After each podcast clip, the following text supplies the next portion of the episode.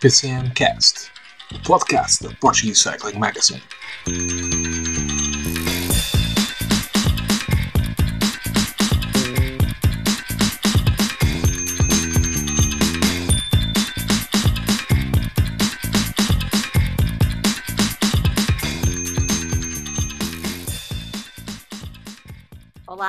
Sejam bem-vindos a mais um episódio do PCMcast, o podcast da Portuguese Cycling Magazine.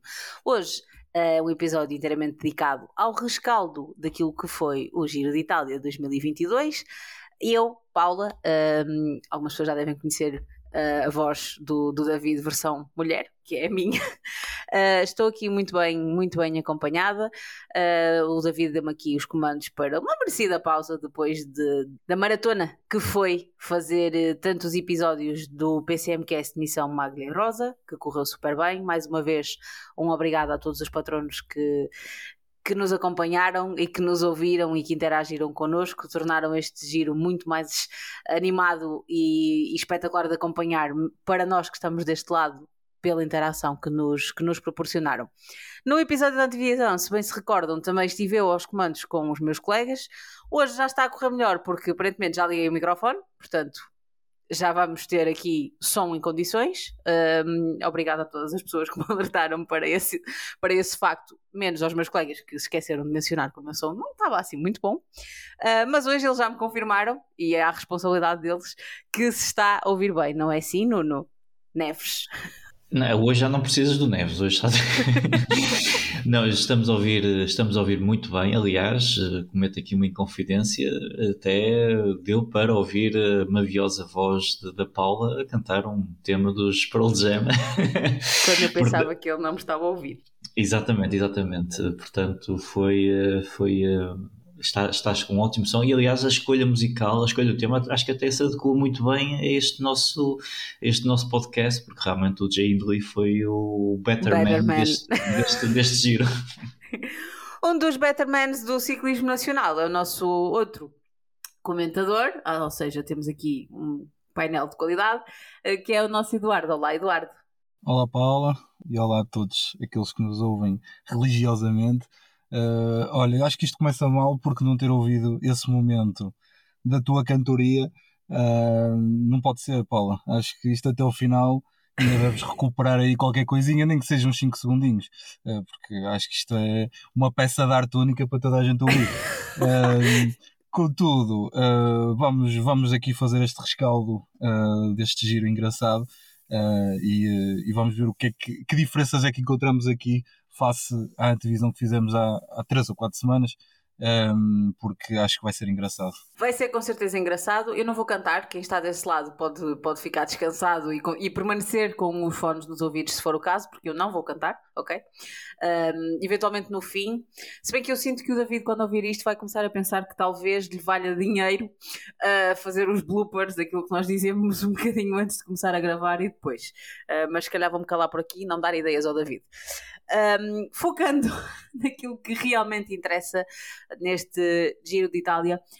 Jay Hindley foi o better man, ganhou a classificação geral. Ele que em 2020 já tinha ficado num segundo lugar, uh, desta vez ficou no primeiro, no mais alto lugar do pódio, relegando o Richard Carapaz para a segunda posição, depois de um ataque na penúltima etapa do giro, em que Richard Carapaz se calhar ficou um bocadinho aquém daquilo que, que eram as expectativas de, de, todos nós, não é, Nuno? Até porque todos nós tínhamos falado que era um dos grandes candidatos a vencer este Giro de Itália. É, dos, dos pódios, das nossas apostas para pódios, no, no episódio da antevisão, era o único que figurava em todos. Eu penso que o Yates também figurava. E o João. Uh, e o João. O pódio não variou muito, o top 5 é que variava um bocadinho, eh, sendo que, e aproveito para te dar a, a, a dica, uh, ninguém pôs Mikel Landa nesse top 5. Muita e, gente pôs pelo Bilbao, mas ninguém pôs Mikel Landa. E alguém pôs o Jay Hindley? Não. Ah, porque não sabíamos sequer, exatamente, porque nós não, estávamos a discutir quem seria o líder, o líder da Bora. Exatamente, exatamente, o Imal Bulkman ou o Wilco Kelderman. De facto, o Richard Carapaz era o mais forte candidato, tinha a melhor equipa, tinha a experiência, já tinha vencido o giro já tinha feito pódio nas, em mais dois, duas grandes voltas e de facto era aquele que se antevia como, como vencedor. Eu, eu, eu, eu juro que até à, última, até à penúltima etapa, a do Passo Pordoi, Passo Fedaia, quando vejo a Ineos a marcar o ritmo na última subida, eu achava que realmente o Carapaz uh, estava com boas pernas e ia cilindrar o Jay Hindley. Não foi o que aconteceu, foi completamente o oposto. Eu acho que é o isto foi o equivalente ao final, ao crono uh, de Planche de Belfilho de, do Tour, em que, do, do, primeiro Tour que o, que o Pogacar vence, porque se, se até poderíamos achar que o Jay Hindley teria melhores pernas que o Richard Carapaz, nunca na vida acharíamos que poderia ter tão boas pernas ao ponto de ganhar quase um minuto e meio para, para, o, para o ciclista da, da Ineos. Portanto, eu acho que foi daquelas derrotas que vai custar muito ao Richard Carapaz e que, apesar de, já entrando aqui um pouco na, na avaliação das equipas, apesar da Ineos ter terminado no pódio e ter ter tido algumas etapas eh, com a camisola rosa, eu acho que acaba por ficar uma imagem um bocado pálida desta, que é uma das melhores equipas nas grandes voltas, sai sem vitórias de etapas e acabam por falhar redondamente naquele que, que era o seu principal alvo. Eduardo, o Nuno disse aqui uma coisa interessante, que foi na antevisão nós tínhamos dito que esta Ineos era a melhor equipa. Uh, esta Ineos foi a melhor equipa ou efetivamente a Bora acabou por, eh, por dar aqui uma, uma bela lição uh, de como correr uma corrida de três semanas? Uh, boa questão, Paula. eu, não, eu não vou concordar com o Nuno. A minha análise diz-me que a Ineos não, não foi a melhor equipa. acho que foi extremamente conservadora. já é habitual, mas acho que neste giro foi muito, muito conservadora uh, naquilo que foi a abordagem às etapas. Um, foi tentar uh, até ao máximo esticar uh, a dureza e depois depender dos ataques do Carapaz que raramente aconteceram. E penso que não foi a melhor estratégia, parando pelo menos aquilo que eram os rivais das outras equipas. Agora, um, teve aquela etapa de, do circuito de Turim uh, em que supostamente apanhou os outros uh, despercebidos, uh, mas não deixou de ter sucesso por causa disso. por isso, excelente estratégia nessa etapa. teve também outros bons momentos, ganhou, que é o mais importante. Um, penso que aquela, aquela hum, abordagem do, de deixar o caminhar para trás na, na, na etapa de sábado, na subida do Passo Fedeia, acabou por, por contribuir ali de alguma forma para que o, o, o Windley distanciasse o Carapaz, se bem que eu acho que não foi por aí, que ele se ia distanciar na mesma. Aliás, nós tínhamos uh, falado disso uh, no dia anterior, que parecia que o Windley efetivamente estava mais forte uh, ou pelo menos que não estava tanto no elástico como o Carapaz, e efetivamente Sim. isso acabou por se Deixa-me só dar aqui uma nota, Eduardo. Realmente, nós dissemos isso para quem nos ouve no. Quem nos ouviu, foi o nosso patrono, sabe onde é que nós dissemos isso, não é? Uh, foi no, no podcast Missão Maglia Rosa. Para quem não, não teve a oportunidade, eu e o Eduardo fizemos o, o episódio de rescaldo da etapa de sexta e a divisão da etapa de sábado. Mas lá nós também dizíamos, e eu principalmente, Eduardo, uma coisa de que efetivamente o, o Jay Hindley parecia-me com melhores pernas uh, e tu vaticinavas que ele em algum ponto iria ter que atacar, porque a priori ele ia perder tempo para Richard Carapaz no, no contrarrelógio, um, mas acabou por, eh, por ser um, efetivamente um ataque, mas o Carapaz não deu nem metade da resposta que nós esperávamos que ele, que ele desse, e depois, comparativamente àquilo que foi o contrarrelógio, uh, o Windley também não perdeu assim tanto tempo uh, para, o, para o Carapaz. Achas que o Carapaz pode ter atingido aqui um pico de forma, se calhar um bocadinho antes daquilo que, que era uh, o expectável e o ideal? Eu acho que o Carapaz não chegou a estar no pico de forma. Essa é a minha leitura. Porque nós não vimos um Carapaz extremamente fulgurante que, que atacasse por todos. Ele sempre que atacou, uh, e lembro-me do Blockhouse, uh, que um, levou sempre companhia, nunca foram aqueles ataques fulminantes uh, que, que deixavam todos pregados. Um, aliás, nesse próprio Blockhouse, independentemente depois das circunstâncias que levaram a isso, o próprio João uh, chegou perto dos três que iam, que iam à frente, que chegou a colar-se e chegou, chegou com eles. Um, por isso eu acho que o Carapaz nunca chegou a estar uh, no pico de forma. Um, e apesar de ontem uh, ele faz décimo lugar uh, no, no contrarrelógio, o que acho que é um lugar até bastante razoável. Uh, para não dizer bastante positivo, porque hum, pronto, havia bons, bons contrarrelogistas, uh, havia muito desgaste, por isso ele fazer décimo não foi mal. Eu acho que a surpresa foi efetivamente aqui o Windley, porque uh, perde pouquíssimos segundos para o Carapaz. e se achávamos que, e nós falávamos disso também nesse episódio que tu, que tu referiste há pouco, a determinada altura tentávamos perceber que diferença é que podia ser suficiente para o Windley levar para o, o contrarrelógio. Falávamos que se calhar 30 segundos não chegavam e efetivamente chegavam, chegariam para isso. Por isso, uh, voltando ao tema das, das, das equipas, uh, na minha opinião, a equipa que se mostrou mais forte um, por, por, por, diversos fatores, uh, porque teve muitos homens a mostrar-se fortes durante várias etapas, foi a Bahrein. eu acho que a Bahrein teve alguns azares com a queda do. E entrar do, do, logo, desde logo o abandono do Tratnik, mas depois uh, a queda do Bilbao uh, no blockhouse, penso, e, e, o próprio Landa, que caiu algumas vezes, uh, mas teve um buitrago excelente. Paul sempre muito forte nas abordagens das etapas, até teve bastante tempo em fuga, mas tentou sempre que possível dar uma ajuda ao Landa e ao, um, e ao Bilbao.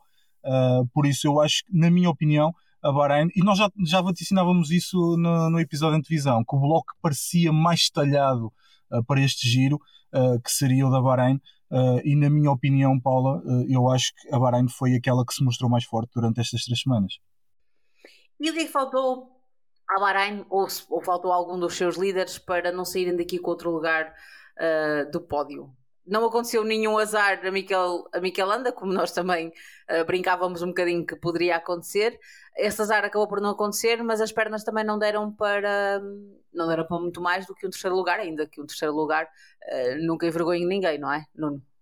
Eu, acho que real... não, não envergonho, não envergonho. Quer dizer, para, para o Miquel Landa e para o landismo pode ter sido um, pode ter sido um rude golpe, porque de facto não houve, como tu disseste, não houve nenhuma, nenhuma queda, não houve nenhuma, nenhum incidente que, que, que tivesse feito que o Miquel Landa perdesse tempo para os mais diretos adversários, a não ser em, em circunstâncias de corrida, eh, em termos de pernas, e de facto eh, o Miquel Landa teve aqui se calhar a sua grande oportunidade num, num giro, no giro com menos contrarrelógio, menos contrarrelógio nos últimos 80 anos, extremamente montanhoso, como, como o Eduardo também referiu muito bem no, no episódio da antevisão, e portanto, tudo está, o Ruanda estava no seu no seu no seu playground digamos assim no seu no seu habitat natural exatamente. E tinha uma equipa talhada e aí concordo também com, com com o Eduardo, tinha uma equipa talhada, eh, além dos nomes que ele já referiu, também queria dar aqui destaque para o, para o Doman Novak, que acho que foi também uma daquelas surpresas,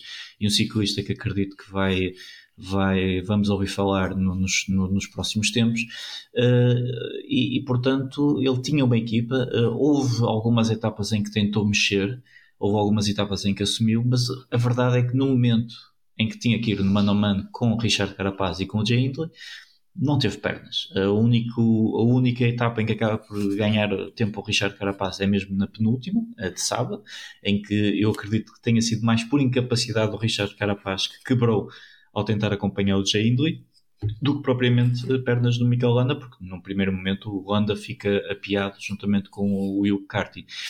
Portanto, o que é que falhou? Falhou as pernas de Mikel Landa e eu acho que é tão simples quanto isso. E acho que por isso é que eu digo que também foi um rude golpe, porque eh, se ainda havia no início ainda poderia haver alguma dúvida, Mikel Landa ou Paulo Bilbao, qual é que seria o, o líder, ficou, ficou rapidamente desfeito quando, quando se vê o Paulo Bilbao a trabalhar para o Miguel Landa, mas depois ele não, não conseguiu concretizar não conseguiu finalizar. Isto numa, numa, num giro que perde Simon Yates, que perde Romain Bardet e que perde o João Almeida. E eu acredito que qualquer um destes ciclistas, se tivesse chegado ao fim, sem qualquer problema, teria ficado muito tranquilamente, tranquilamente à frente do Mikel Landa. Portanto, o que faltou, não faltou nada, mas de facto foi a melhor equipa, foi uma das, um dos melhores blocos deste giro, foi sem dúvida a equipa, a equipa da Bahrein que é, gostava só de deixar este, este destaque que, comparativamente com, com a Bora, também nunca deixou de ter ciclistas em fuga, nunca deixou de integrar as fugas das etapas, a Bahrein com, com o Santiago Buitrago, com o Domen Novak, com, mesmo com, eh, com uh, foram esses dois, e com o Paulo também, e agora também não deixou de ter o Phil Kelderman, o Lennart Kamna na fuga, e ainda mais a Bahrein ainda teve o Phil Bauhaus quase a discutir uma, um sprint e quase que vencia uh, esse sprint. Portanto, as equipas, mesmo que não estejam lá só para ajudar o seu, mesmo que estejam lá para ajudar o seu líder, também têm outros objetivos e é muito importante também que os alcancem, que consigam vencer etapas. Porque se calhar se a e Bora saíssem deste giro sem uma vitória de etapa, se calhar, se calhar iria ser muito mais pobre. Obviamente que Bora venceu a camisola rosa, que é o grande objetivo. Mas se não vencesse, ao menos tinha duas etapas onde, para onde se segurar. Por exemplo, a Ineos não vence nenhuma etapa, falha o grande objetivo. Ou a AE consegue salvar a face na última oportunidade que teve.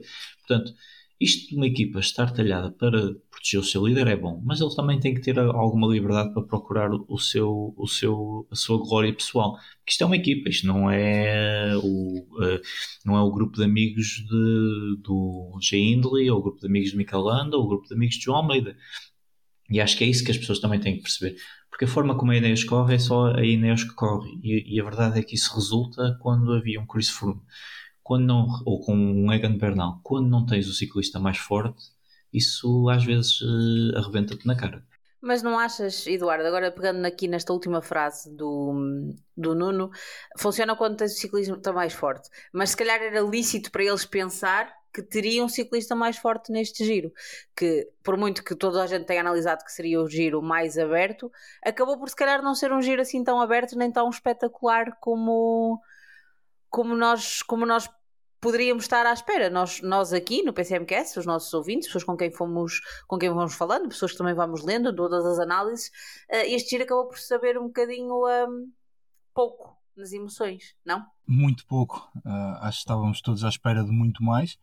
Um, principalmente tendo em conta que havia tanta montanha uh, e que a montanha deixou muito a desejar, pelo menos em termos de espetáculo.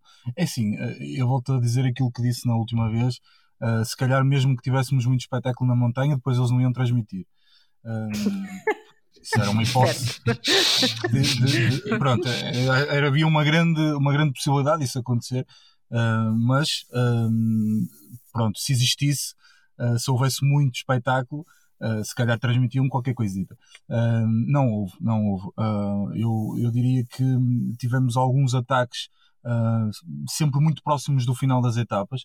Um, sempre, que, sempre que houve uma aceleração, Uh, era a ritmo, eram as equipas que, que colocavam os seus homens uh, a trabalhar e a, e aumentar o ritmo de corrida uh, para ir eliminando nomes, e isso acabou por, por correr bem em determinadas alturas. Uh, mas ataques uh, como tivemos o de Hindley na, no sábado uh, foram raros e, e, eu acho que é desses ataques que, que se faz o, o, espetáculo no ciclismo e quanto a isso acho que deixou muito, muito a desejar.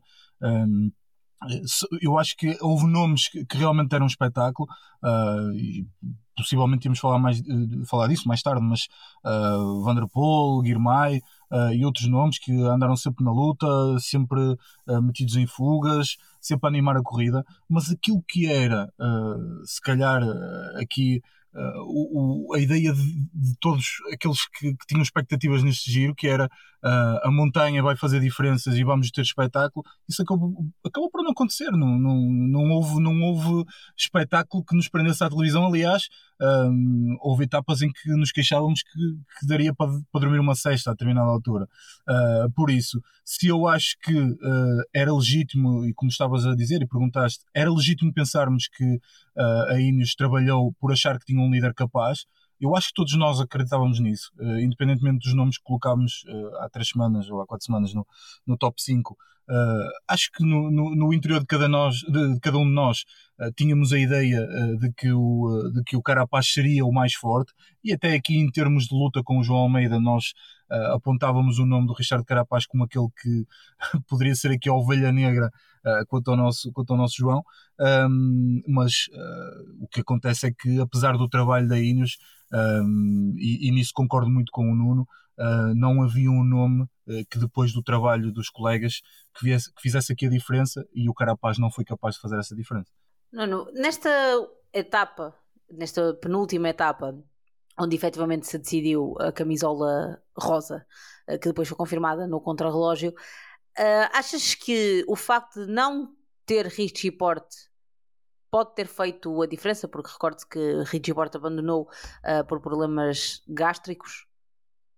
Achas que pode ter sido essa a diferença? Faltou ali um homem uh, que pudesse fazer num dia menos bom de Carapaz, fazer aquilo que Dani Martinez tinha feito ano passado por Egan Bernal no dia menos bom de Egan Bernal? Podia ajudar.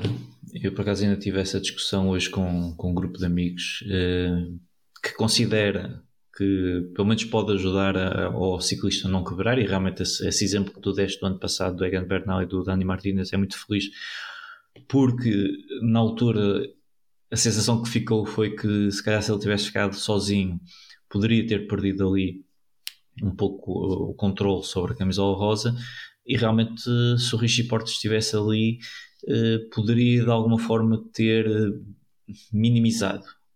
Eu acho que a única diferença em relação a esse exemplo que tu dás é que uh, neste ano o, quem ataca, ou o que tinha melhores pernas, não estava sozinho, porque o, Rem, o Reinhard Kamna, que estava na, na fuga, recua para puxar pelo, pelo, pelo Jay Hindley uh, e só, eu penso eu, só não, não, não tenta acompanhar o seu líder porque vê que o Richard Carapaz quebra e, tal como o Eduardo ainda há pouco disse, acaba também por ficar ali um pouco a marcar o ciclista equatoriano, também a quebrar um pouco a força mental que ele tinha. Eh, portanto, eu acho que isso faz a diferença, porque mesmo que o Richie Porte estivesse ali para aguentar um pouco o Richard Carapaz, haveria um ponto que, das duas uma, o Richard Carapaz ganhava, ganhava, encontrava as suas pernas e, e, e começava a, a fazer caminho em direção ao Jay Hindley, ou então a única coisa que ia fazendo é se calhar em vez de perder um minuto e meio, perdia um minuto, e mesmo assim eh, se calhar poderia manter o, o girinho aberto, não sei, duvido, porque a, a, o, o, resultado que nós tivemos no contrarrojo final viu-se que afinal o Hindley não iria perder assim tanto tempo para, para o Richard Carapaz, apesar que até posso considerar que o Richard Carapaz no contrarrojo final eh, pudesse ter entrado um pouco já derrotado Uh, pois, é isso que eu te ia perguntar, porque ele perde a camisola rosa na véspera. Um, na véspera do seu dia de anos, curiosamente, Richard Carapaz fez uh, anos no dia do contrarrelógio, uh, se calhar também animicamente já, já não era só falta de pernas, era falta de tudo. Sim, mas, mas não deixa de fazer um décimo lugar, não é? Portanto, claro.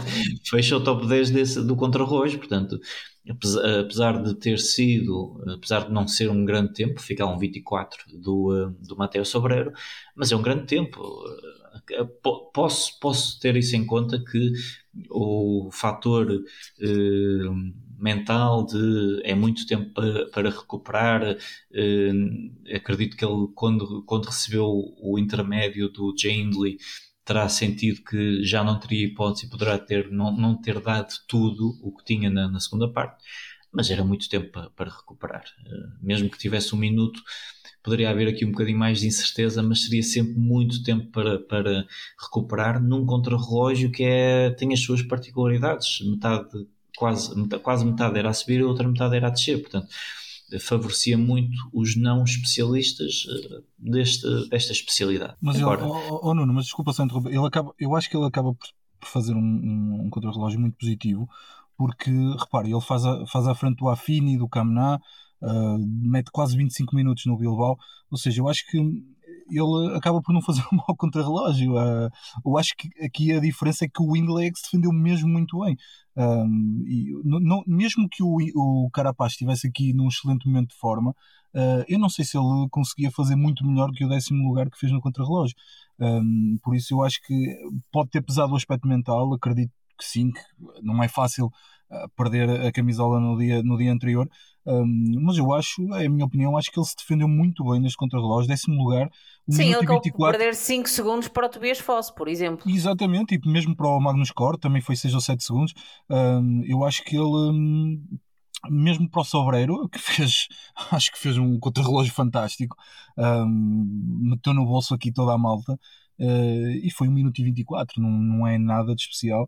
Uh, por isso, um, eu acho que eu não esperava que o Jay Hindley fizesse 15 uh, a 1,31 do primeiro.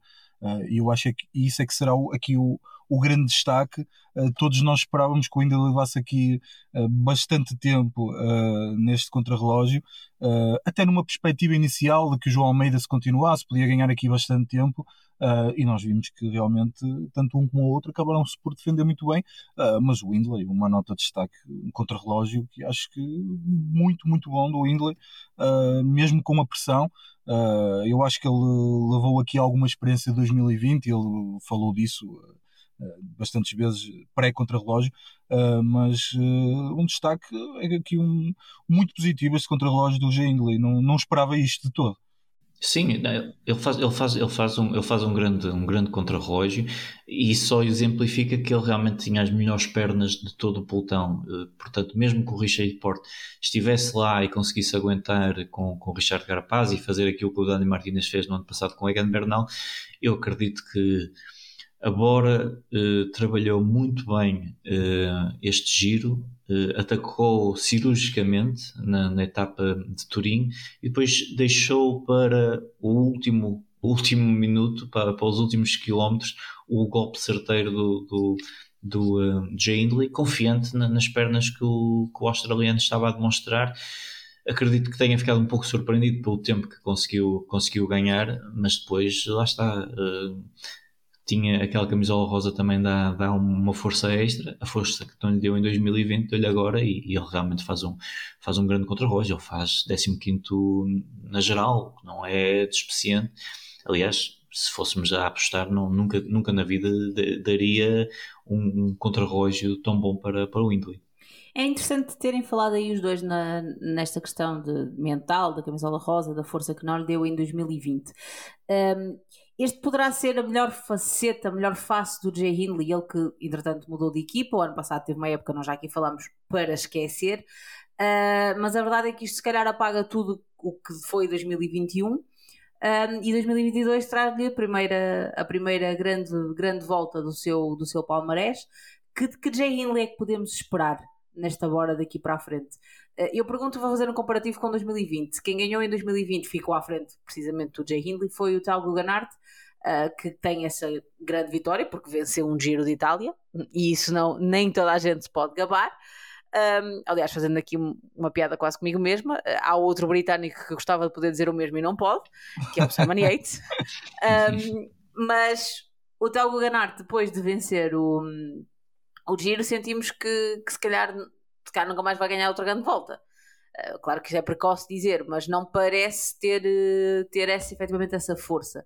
Uh, este Jay Hindley, um bocadinho ao contrário, mudou de ares e parece que se, encontrou como ciclista de grandes voltas e que se calhar promete aqui um, muito espetáculo, pela forma até fria como estratégica como ele correu. Ele disse que não vinha para, faz, para colocar meias em centopeias, uma expressão que o nosso David uh, adorou e adotou para a vida. Uh, e a verdade é que não, não foi isso que ele fez. Ele jogou muito friamente, uh, só jogar com as suas capacidades e com os adversários, e tem aqui uma vitória incontestada, sendo que é importante ressalvar que ele também ganhou uma etapa. Pois, a pergunta relativamente ao tal Georgen Hart, não é? Ehm, eu, eu penso que o, o tal sofreu com alguns... Sim, que esta comparação faz sentido, podes dizer que não faz sentido. Eu, eu acho, eu, lá está, eu acho que o 2020 foi muito, foi muito, foi muito esquisito, digamos assim, por tudo, por tudo e mais alguma coisa, o Covid, o ano, a altura do ano em que, em que foi o giro, depois o tal, uh, que eu até acho que, eu até tinha muitas esperanças nele, teve um 2021 e mesmo este ano penso que tem tido alguns problemas com quedas, com, com, com Covid, não, não tem conseguido mostrar-se ao seu bom nível.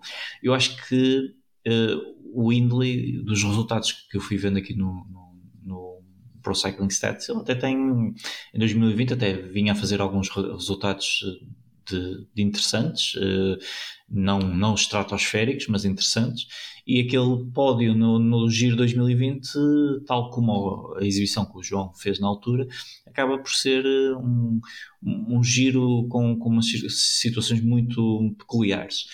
Um, ele este ano já faz um top 5 na, no terreno Adriático contra um, um, um, um num, num, top 10 de grande qualidade, com Pogacar, Vingegaard, Landa, Porte, Arnsman, Caruso, Pinot, Bilbao, Ciccone, portanto, tudo, tudo ciclistas já com provas dadas, o que significa, o que demonstra que realmente uh, talvez 2021 é que tenha sido uh, um erro e não 2020 acho que em 2021 é que realmente ele não esteve na sua, na sua melhor forma. Era a Team DSM, que todos conhecemos, tem uma, uma política muito rígida e uma, e uma filosofia muito rígida e que, portanto, poderá não, ter, poderá não se ter dado bem lá, como imensos outros ciclistas um, que, que têm saído ao, ao longo dos anos.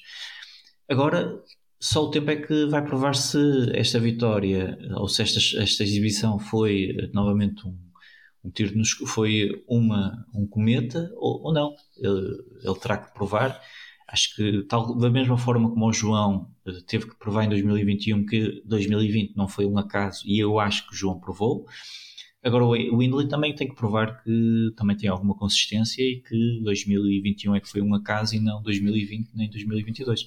A verdade é uma.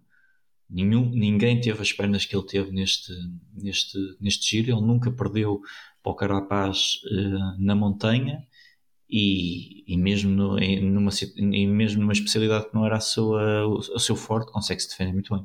Eduardo, o Nuno toca aqui num, num ponto interessante acerca do, do, nosso, do nosso João, que já provou que tem consistência e que é um ciclista, indiscutivelmente, um ciclista de, de grandes voltas. Este era o, o, a grande volta em que nós esperávamos ver uma afirmação dessa consistência traduzida num pódio, que era o objetivo que o João traçou para ele mesmo, o João e a equipa, uh, e depois, ali a, a três dias uh, de acabar o giro, acordámos com a péssima notícia de que João Almeida tinha abandonado a competição uh, devido à Covid-19.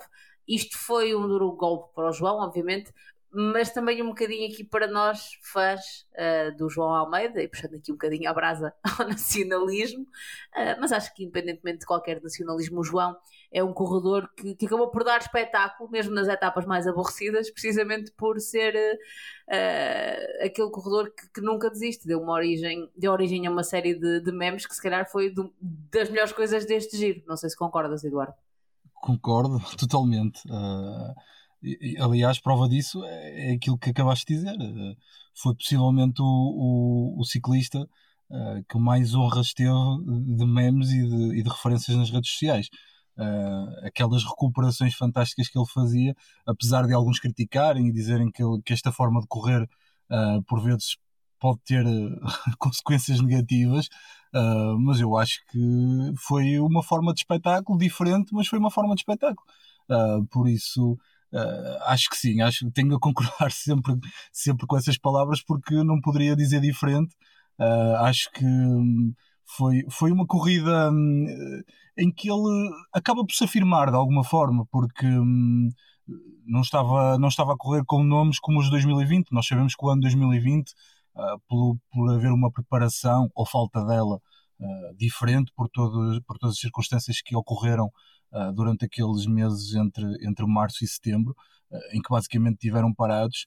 Um, e nós sabemos que não estariam talvez na melhor forma, nem estariam lá os melhores nomes na prova de 2020, por isso. Uh, já no ano passado ele esteve muito bem, foi francamente positiva a recuperação que ele fez na última semana, e nesta, e não vou, não vou entrar aqui por, por temas de se estaria melhor ou pior face à, à, evolução da doença. Nós não sabemos sequer se há quanto tempo a doença estava, neste caso o vírus estava no corpo dele, uh, que efeitos é que isso estaria a ter. Uh, nem vou sequer entrar pelo, pelo pormenor de dizer que naquela etapa, a última que ele, que ele esteve, Etapa de quarta-feira. Exatamente, em que perde um minuto numa etapa em que não seria expectável perder tanto tempo, porque noutras mais difíceis não, não o tinha perdido uh, e que já estava com, sob a influência do, do vírus e que por esse motivo estaria pior, se calhar estava, não, não, não vale a pena estar aqui a, a fazer esse exercício porque realmente uh, podia ter perdido, como podia ter acontecido uma queda e, e ele desistia na mesma. Uh, não, acho que não é por aí. Acabou, desistiu, as coisas são como são. Uh, foi o Covid com o João, como foi o Covid com, outras, com outros ciclistas noutras alturas e noutras corridas, também elas importantes. Uh, isto acontece, acontece com nós também, nós também ficamos infectados quando, quando menos esperamos. Uh, por isso, é óbvio que, que é complicado porque estraga todo o trabalho que fez exclusivamente para a preparação deste giro. Agora, eu acho que foi um giro da afirmação do João. O João esteve muito bem, lutou, orgulhou-nos a todos nas suas exibições um, criou emoção em nós em todas aquelas subidas naquelas montanhas complicadíssimas. Um, por isso, eu acho que uh, é mais um momento de aprendizagem. Uh, é um giro de 2022 em que o João tem de aprender que não correu tudo bem, uh, mas dentro daquilo que foi a sua corrida, eu acho que o João esteve, esteve num plano não fantástico, porque isso seria exagerado, mas esteve num bom plano, lutou contra os melhores e estamos a falar de nomes com, com mais palmarés, com com, com mais nome uh, do que aqueles que ele enfrentou em 2020 uh, eh, e em 2021 numa outra num, num outro uh, numa outra forma de, de, de, ver a corrida porque em 2021 por todas as circunstâncias que ocorreram dentro da equipa da, da, da Quick Step com a situação do Evan Paul e etc ele foi obrigado a determinada altura a desistir da luta contra, pela, pela geral para, entre aspas, ajudar o, o Remco uh, e depois acaba por fazer, uh, quando se afirmou como líder, porque já não havia Remco uh, a lutar pela geral, quando ele se afirmou, acabou por fazer uma recuperação fantástica, andou com os melhores, chegou a deixar os melhores para trás e acaba num sexto lugar, quase quinto, que, que, nos deixou também orgulhosos, mas eu este ano penso que Uh, e acredito até ao fim, independentemente da questão da doença, que não sabemos que influência é, é que, é que teria uh, na sua forma uh, física, mas eu acredito que o, o pódio que fosse possível até ao fim. Aliás, eu confesso aqui que hum, eu nunca desisti da ideia de que ele podia, até ao final, até ele abandonar a corrida, nunca desisti da ideia que ele podia ganhar, porque eu via no Carapaz alguma deficiência física uh, o que acabou por se, por se concretizar. Uh, agora, também é verdade que não estava à espera de, de um Windley com, com este poder uh, e que ganhou o giro com, com toda a propriedade, porque foi efetivamente o mais forte. Concordas, Nuno? Achas que, apesar do nosso João não ter, e eu uso aqui o nosso, não é? Que aqui com toda, com toda a propriedade, o nosso João acaba por não, não terminar a prova, não é? por, por, por infelizes circunstâncias sei bem, e acho que não vou cometer aqui nenhuma inconfidência, de que todos nós, mas tu em particular, disseste logo que e pá, já nem me apetece ver, já nem quero ver isto, já não quero ver o giro. Uh, mas concordas aqui com a análise do Eduardo que não é um giro fantástico porque, porque não, não, termina, não é? Mas que é um giro em que afirma em definitivo uh, que o João, a capacidade de liderança do João de uma equipa numa grande volta. Bem, vários, vários aspectos. Primeiro, uh, de facto, eu disse isso. Uh, mas, acho que o mas acho que o líder do almeidismo é o Eduardo. Atenção, o seu, o seu porque o Eduardo, eh, cometendo aqui outra inconfidência, estava disposto a apostar na vitória do, do, do João. Ou no pódio, já não sei bem, mas ele estava Foi no, no pódio. pódio. Ele apostou, ele apostou no, na vitória do Simon Yates. Muito e bem, quando o Simon Yates começa a perder tempo, diz que. Não, mas, mas o Nuno tem razão, Paulo. Eu, a determinada altura, um, ehm, estava tão confiante nesse pódio que. Gostaste quase... que ias cortar o cabelo, não era? Uh, não, eu acho que não vale a pena entrar nesses pormenores, mas. mas um, ehm, uh, eh, é assim, a verdade é uma. Uh, ele podia ter chegado ao pódio, uh, eu acredito mesmo que isso ia acontecer. Uh, agora, eu também ia deixar a ressalva de que alguma desistência que não fosse motivada por questões físicas, neste caso foi uma doença, não é? que, que me daria o, o, crédito de não concretizar essa aposta. por isso, eu acho que não tinha, não tinha ficado muito mal, contudo, eu estava demasiado, demasiado confiante. Desculpa. Nada, nada. Mas pronto, resposta, resposta à verdade, eu, eu acho que há aqui um aspecto. Uh, se é líder para, para a grande volta, eu acho que ele já tinha provado. Uh, acho que às vezes falta é construir-se uma equipa à volta, à volta dele. Na Quick Step já sabemos que, que a equipa belga não é talhada para, para as grandes voltas, nunca foi e não é agora que ia ser, também não tem ciclistas para, para o ajudar, mas esperava-se até e penso que foste tu, Paulo, que disseste num, num, num, dos episódios, pelas expectativas criadas pela entrevista do, do Machin, exatamente no início, no início do ano, esperávamos uma equipa mais forte uh, em redor do, do João, porque a verdade, eu, eu, eu compreendo o, a Giatuga quando, quando vê o, o João sozinho, quando vê os ciclistas na fuga, a verdade é que eu não vi nenhum colega de equipa do João ao nível nem de um Vote Pauls, nem de um Richie Porto ou de um Sivakov, já, não, já para não falar de um, de um, eh, de um Santiago Buitrago ou de um Wilco Kelderman, de um, eh, de um Leonard Kamna. Ele não havia nenhum, não, não há nenhum ciclista na, na equipa que foi ao giro da, da UAE que tivesse esse nível que pudesse acompanhar de facto o João na, na, na, na alta montanha. Exatamente, na alta e, montanha. E o Fórmula até faz um tweet uh, quase, a pedir, quase a pedir desculpa uh, por isso. Exatamente, uh, já, isso, isso, ele, era, ele já deve ter, o Fausto mais nada deve ter falado com ele e ele deve ter precavido do que é que viria aí, então ele faz um. É assim, de facto, de facto isso provou-se na, na, na, na, etapa de sábado, o Fórmula 1 não tinha pernas. Se tivesse pernas, não, nunca teria ficado para trás e se calhar não teria sido apanhado pelo, pelo grupo dos favoritos. O Covi de facto consegue ganhar a etapa e, e limpar aqui uh, o giro do, da UAE, porque acaba, se não vencesse, acabaria por ser um, um, um rotundo um, um giro desastre. E temos que ser honestos, porque azares acontecem a todos, o Bardet também uh, acaba por desistir com, com, com, de uma forma fantástica, uh, portanto, e a, Sim, mas a DSM, a DSM, também já tinha uma etapa. Exatamente, exatamente, portanto, ao, ao, menos tinham alguma coisa onde, onde se apoiar. portanto, o João acho que já mostrou que é um líder para. É um, é, um, é um, um ciclista muito forte para lutar pela, pela, pela vitória terá que ter uma equipa mais forte para o apoiar na, na alta montanha, uh, nem que não seja para fazer o que, como tu disseste, o, o que o Dani Martinez fez com, com, o, com o Egan Bernal, nem que seja para, para o motivar e para evitar que ele tenha quebras tão grandes, porque, por exemplo, na, na, etapa onde ele, na última etapa que ele entra e que acaba por perder um minuto para, para o grupo de favoritos, ele perde esse minuto essencialmente na zona plana, porque apesar da, da, realização ter sido terrível, uh, não termos visto quase nenhuma imagem do, do João quando ele descola, as informações que, que foram uh, surgindo no Twitter é que ele, quando o trio da frente acaba por, por uh, coronar, por um, coroar ali o, um, o topo da montanha, o João estava a 10, 15 segundos, portanto, ele, e ele próprio, o João admite isso na, na, na entrevista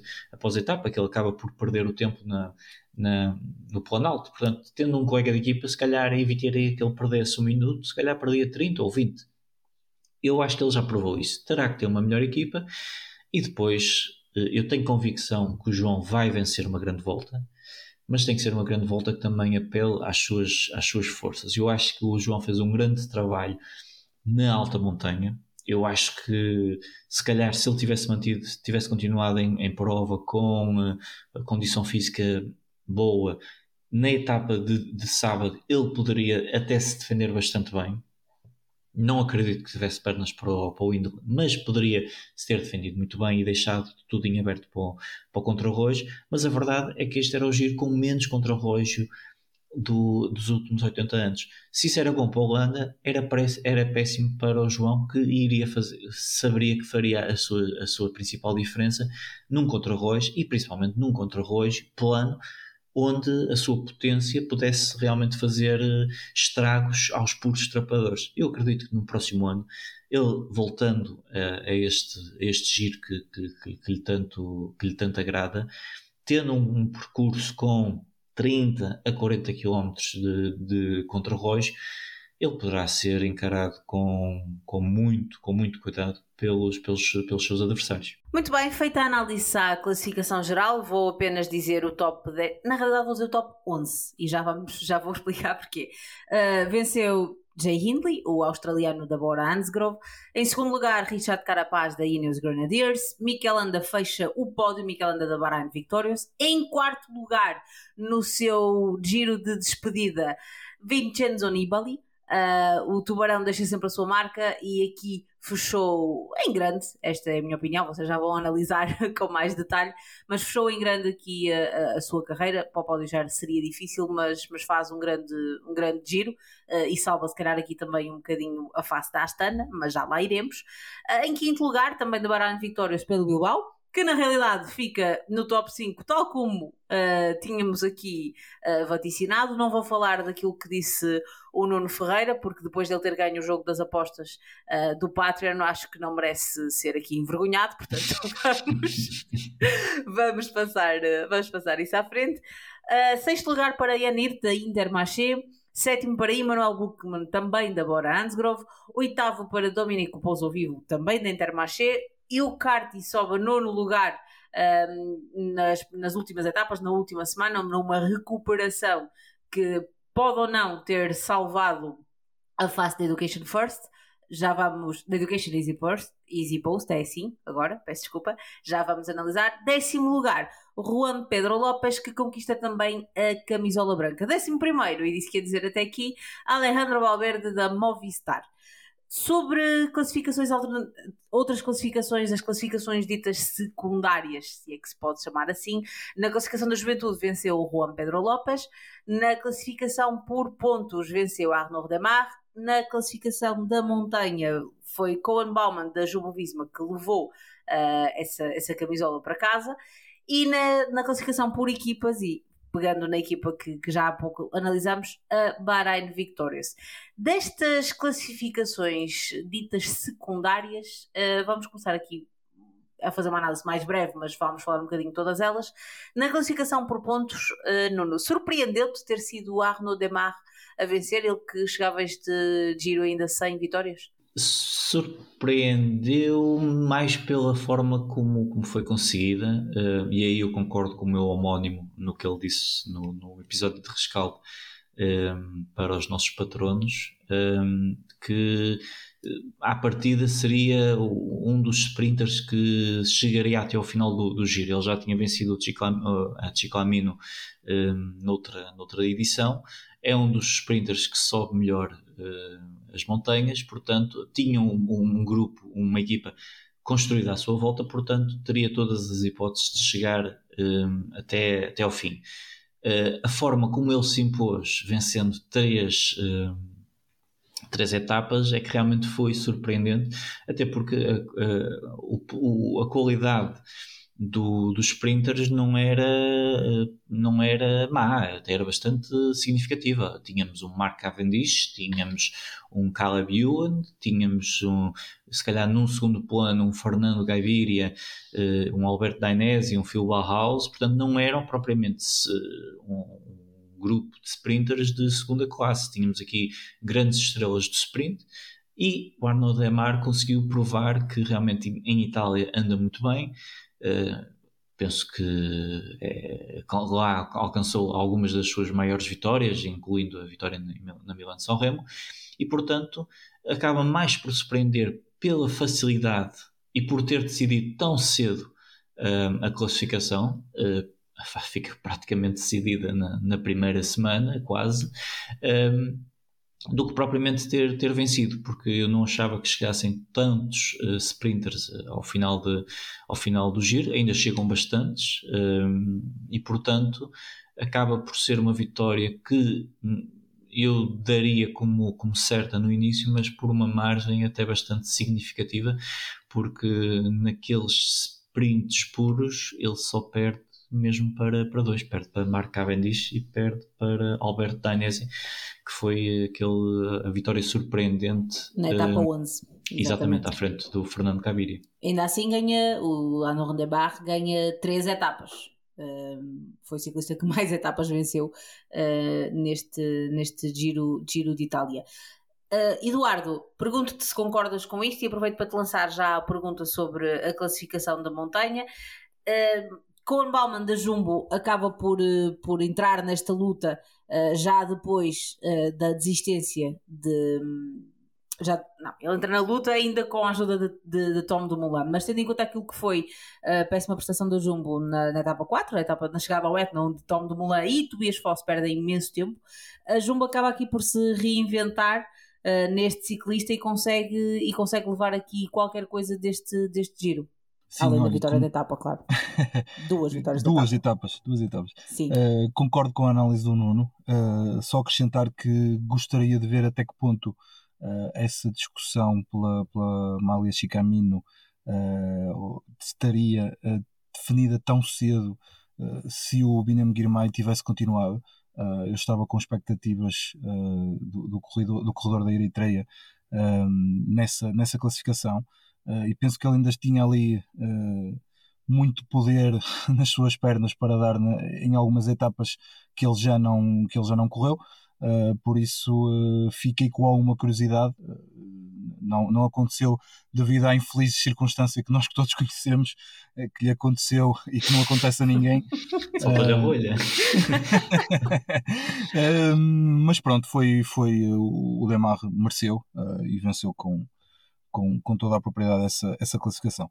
Uh, quanto à montanha, uh, com Bauman, uh, acho que a determinada altura mostrou que, que merecia essa camisola.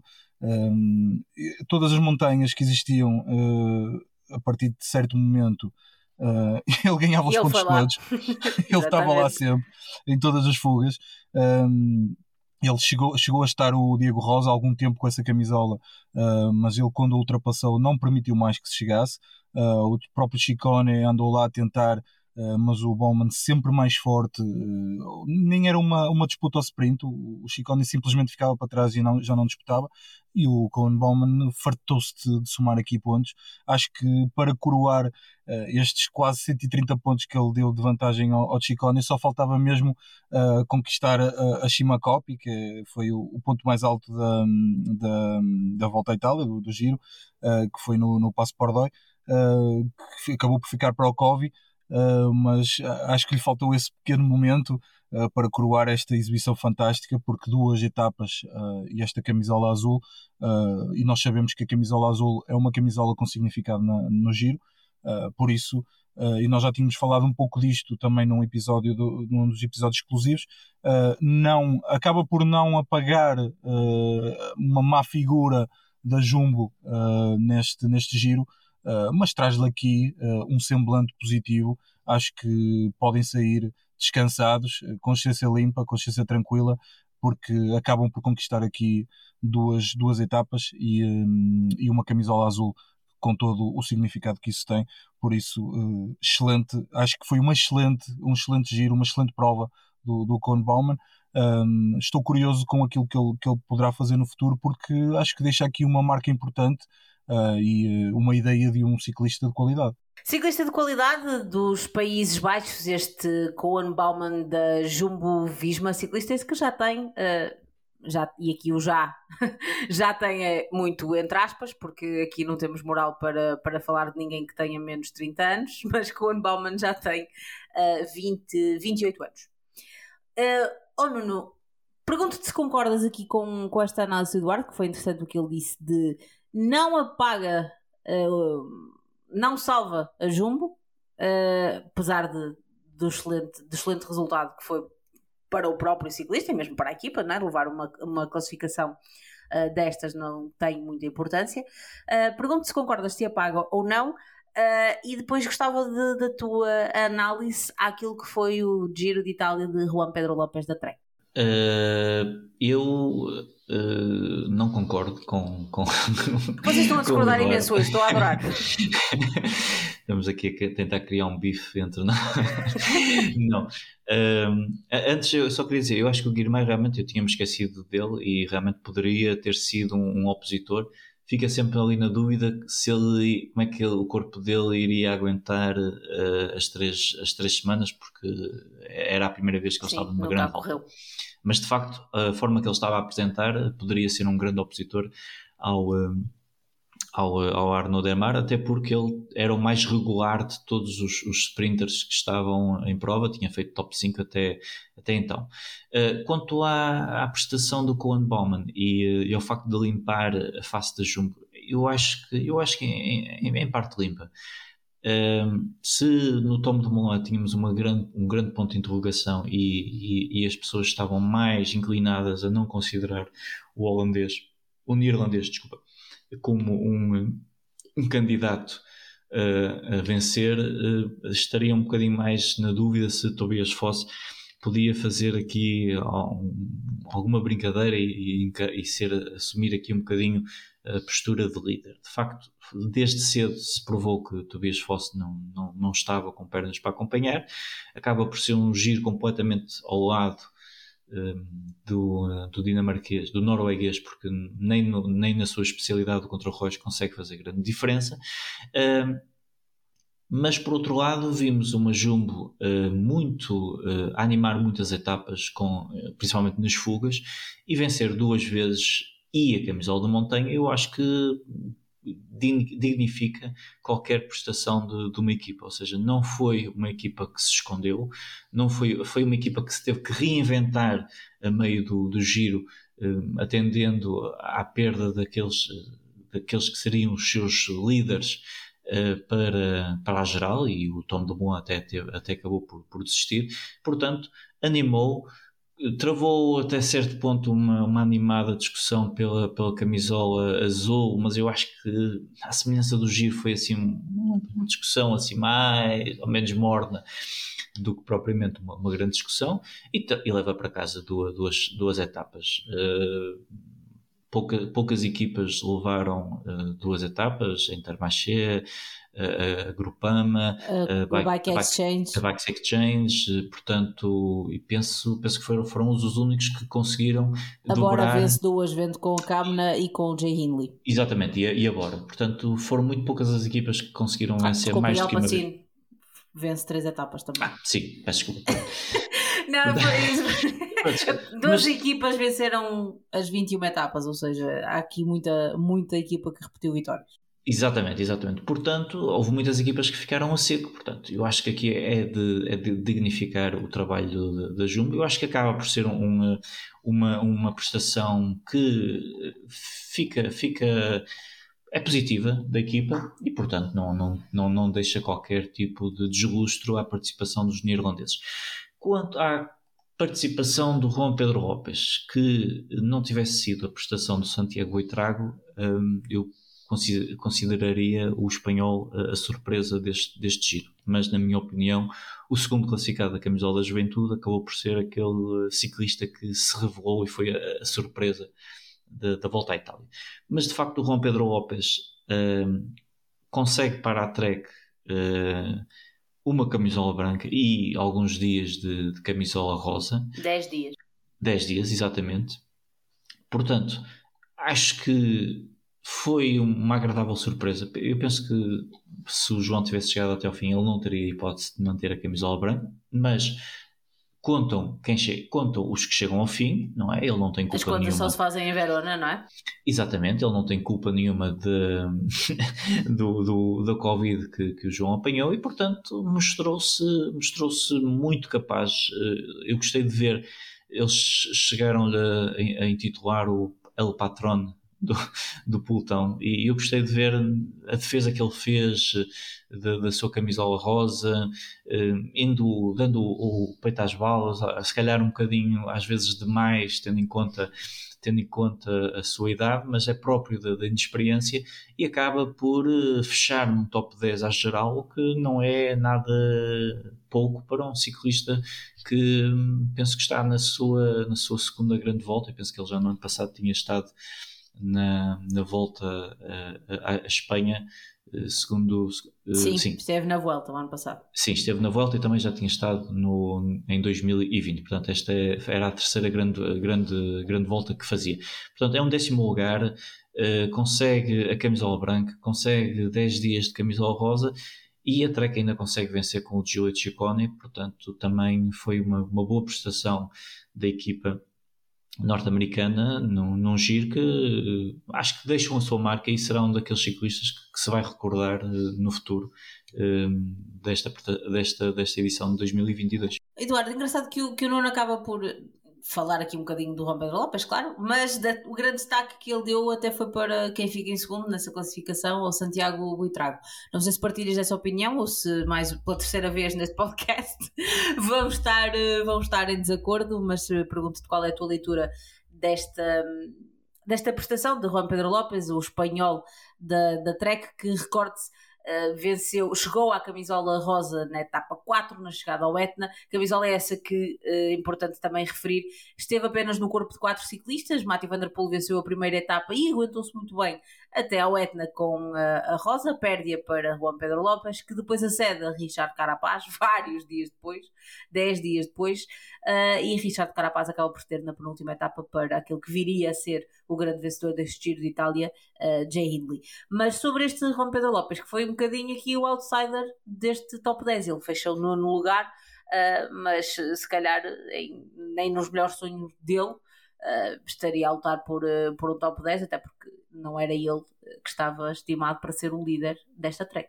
Sim, sem dúvida que não era o líder, nem tão pouco mais ou menos. Um, tínhamos aqui pelo menos o Chicone e o, um, o Boca Molema à, à frente dele, uh, mas as circunstâncias ditaram precisamente o contrário. Uh, acho que foi um, um excelente giro do, do Juan P. Lopes. Um, possivelmente aqui com algum boost de energia dada por aquela camisola que ele envergou durante 10 dias, uh, que lhe deu uma capacidade de resiliência enorme, que possivelmente não teria se não a carregasse. Um, acredito que uh, se não fossem esses dias em que a equipa trabalhou para ele uh, consistentemente, que poderia ter perdido esta camisola para o Buitrago, porque foi exímio nesta, neste giro. este colombiano eh, que, já, que já tinha começado muito bem a época, uh, mas uh, faz aqui um giro fantástico. Acho que temos de contar com este nome para o futuro, porque ele andou muito fácil na montanha. e eu lembro-me da etapa que ele venceu, que deixou o Lima Reis completamente colado. Uh, e foi recuperar ali aquela desvantagem de cerca de um minuto, ainda ganhou com, com 40 ou 50 segundos, por isso foi fantástica aquela vitória, mas não foi só isso, foi também uh, as vezes que entrou a trabalhar para, para, para os colegas da Bahrein, uh, as vezes que andou fugido e com qualidade, Uh, por isso, uh, apesar de não ter concordado com o Nuno nas duas últimas vezes, desta vez terei de concordar inteiramente, porque, na minha opinião, também, apesar do Juan P. Ter feito um excelente giro, uh, e chapou para ele porque lutou como um bravo para manter a, cor, a, a, camisola rosa até onde pôde. E se calhar, a determinada altura, todos pensávamos que ele ia perder muito mais rápido do que perdeu. Foram 10 dias em que muitas dessas etapas já foram de alguma montanha e que ele conseguiu manter. Uh, por isso, muito positiva esta exibição do, do, um, do Juan P. Lopes. Contudo, eu concordo com o Nuno, acho que a grande estrela jovem uh, deste, deste giro uh, e que não era expectável que o fosse foi o Santiago Buitrago. Fica aqui a opinião dos nossos comentadores do PCMcast. Uh, convidamos desde já todos os nossos fiéis ouvintes a utilizar a hashtag PCMcast no Twitter e a fazerem também as vossas considerações. Digam-nos se concordam com esta análise, se discordam, quem é que para vocês foi o ciclista revelação deste, deste Giro de Itália. Antes de passarmos a uma análise e aqui as notas, dar notas quais professores um, às equipas, vou só lançar aqui um desafio de neste giro falou-se que, e já aqui dissemos, se calhar não teve tanta emoção quanto nós gostaríamos que tivesse. Uh, vamos perceber se somos unânimes com aquilo que tem sido a, grande, a maioria da opinião, das opiniões que vamos lendo no Twitter, uh, que é qual foi para vocês a melhor etapa deste Giro de Itália. Uh, o circuito de Turim está a ser apontado como a grande etapa mais animada. Uh, etapa essa que, se bem me recordo, Eduardo, tu também já tinhas chamado a atenção no podcast divisão. É verdade, é verdade. Aliás, fiz, fiz referência várias vezes a ela porque achava. É assim, nunca achei que fizesse a diferença que acabou por fazer, uh, fruto daquele ataque inteligente da Bora. mas eu acreditava que, pela dureza do circuito, que, que, se poderia fazer aqui alguma diferença e eliminar alguns dos candidatos um, e acabou por, por, por ser impactante uh, e ter sido um belo espetáculo, uh, se calhar melhor do que algumas etapas de alta montanha. Nuno, pergunto-te se concordas com isto e, e faço-te mais uma pergunta. Achas que o facto de termos tido tantas desistências de nomes tão importantes para a geral, como Simon Yates, Romain Bardet e, claro, o nosso João, uh, também foi um fator decisivo para aqui alguma falta de espetacularidade nas etapas? Pronto, eu, eu primeiro queria só ressalvar uh, que não sei porque é que te esqueces do Miguel Angel Lopes. não, olha, mas é que esqueci mesmo. Uh, Miguel Angel Lopes deu-me 173 um pontos no nosso é. jogo do Patran e remou com qualquer hipótese que eu tinha na etapa que desisto, portanto.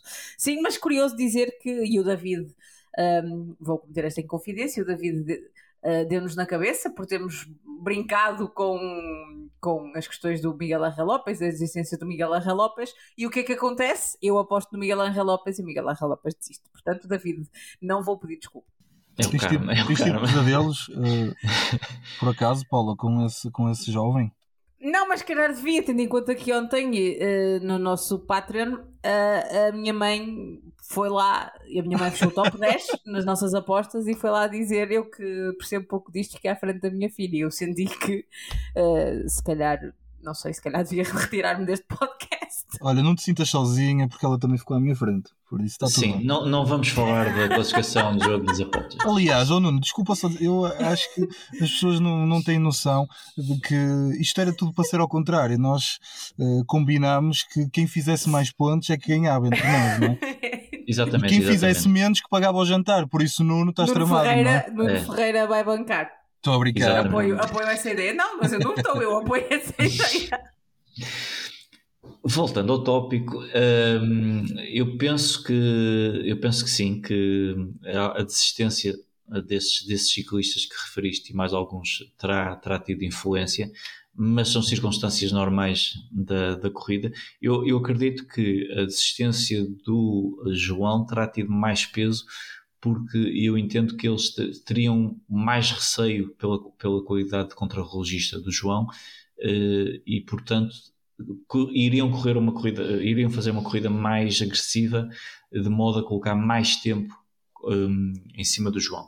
A partir do momento em que o Richard Carapaz consegue ficar com a camisola rosa, eu pensei para mim que e a corrida, o giro ia ficar muito monótono porque a, a Ineos ia correr eh, da forma como corre sempre, ou seja, se, se a fuga não for, eh, não, não for muito preocupante, deixa ganhar 9, 10 minutos e eles ficam ali a marcar ritmo e chegam todos juntos e pronto. E, até porque o Windley estava a ir buscar, eh, estava a ir buscar grande parte das bonificações e portanto também não interessava. Portanto, a partir daí eu vi quando, quando a Bora, quando a Ineos fica com a camisola rosa e fiquei logo com o pé atrás eh, quanto ao, ao que, que iríamos ter no resto das etapas. E, de- e depois com a desistência do João, que seria de todos o melhor contrarrelogista e aquele que mais tinha a ganhar com a etapa 21, eh, acho que acabou por haver uma, uma espécie de, de paz eh, entre os ciclistas porque não houve nenhuma, nenhum ataque longo, eh, nenhum, nenhum ataque vai ao racha. Eu lamento que não tenha, não tenha existido, nisso eu, eu discordo do nosso mestre eh, David, David Gomes, que não é muito fã desses ataques eh, de, de longe, mas a verdade é que, por exemplo, para o Mikel Landa, o Mikel Landa tinha uma vantagem já significativa para, para o Nibali.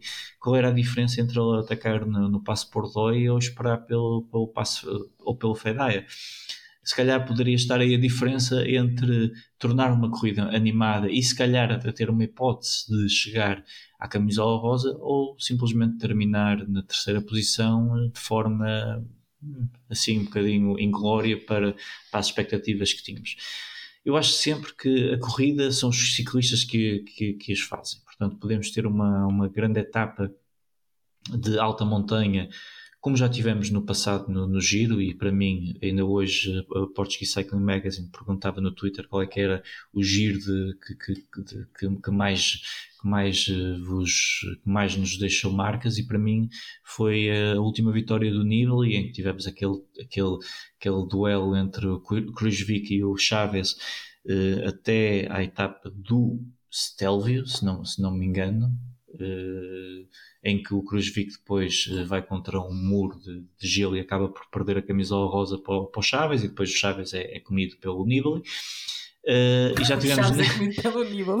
literalmente, literalmente. Uh, não, é verdade, é verdade. Só, é verdade. Só, teve, só teve piada a expressão, desculpa. Uh, e, e, nesse, nesse ano tivemos, eu lembro-me da etapa nos, nas Dolomitas com o Cruzvic e o Chaves a dar um espetáculo e alta montanha, corrida a todo gás. Este ano não tivemos isso, eu acho que tivemos, tivemos a etapa de Turim e aí eu dou todo o mérito ao nosso, ao Henrique Gasparotto do, do PCMcast, que é o nosso Eduardo Tim, porque realmente escolheu, viu muito bem o, o, potencial que aquele, que aquele circuito de Turim tinha e de facto a Bora fez a corrida, uh, mas foram muito poucas as etapas que tiveram esse tiveram esse, esse, esse, esse entusiasmo. O Blockhouse foi, foi interessante, uh, mesmo a, a etapa etapa rainha de, de, uh, em, que o, em que o João acaba por perder um minuto, também teve algum. Teria, melhor, teria algum.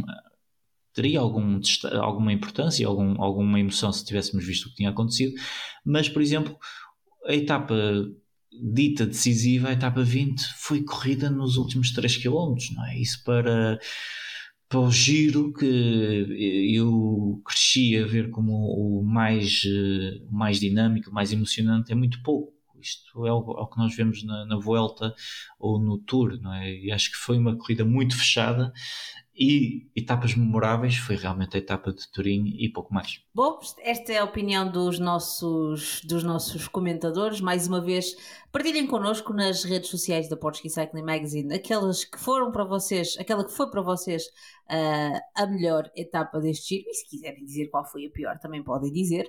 Uh, passando aqui para para uma análise às equipas. Uh, e eu vou propor fazermos o seguinte: uh, vou pela classificação das equipas abaixo uh, e vou alternando, cada um de vocês pode, pode atribuir aqui uma nota de, de 1 a 10 e justificar, e a não ser que o outro discorde muito.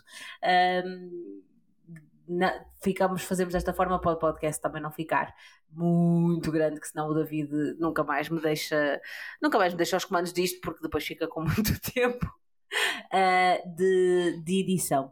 Uh, vou começar pelo Eduardo. A Bahrein venceu a classificação por, por etapas. A Bahrein venceu uma etapa com o Santiago Buitrago, que já aqui falamos, e leva para casa o terceiro lugar no pódio. Que, que nota é que tu dás a esta Bahrein Vitórias neste Giro de Itália?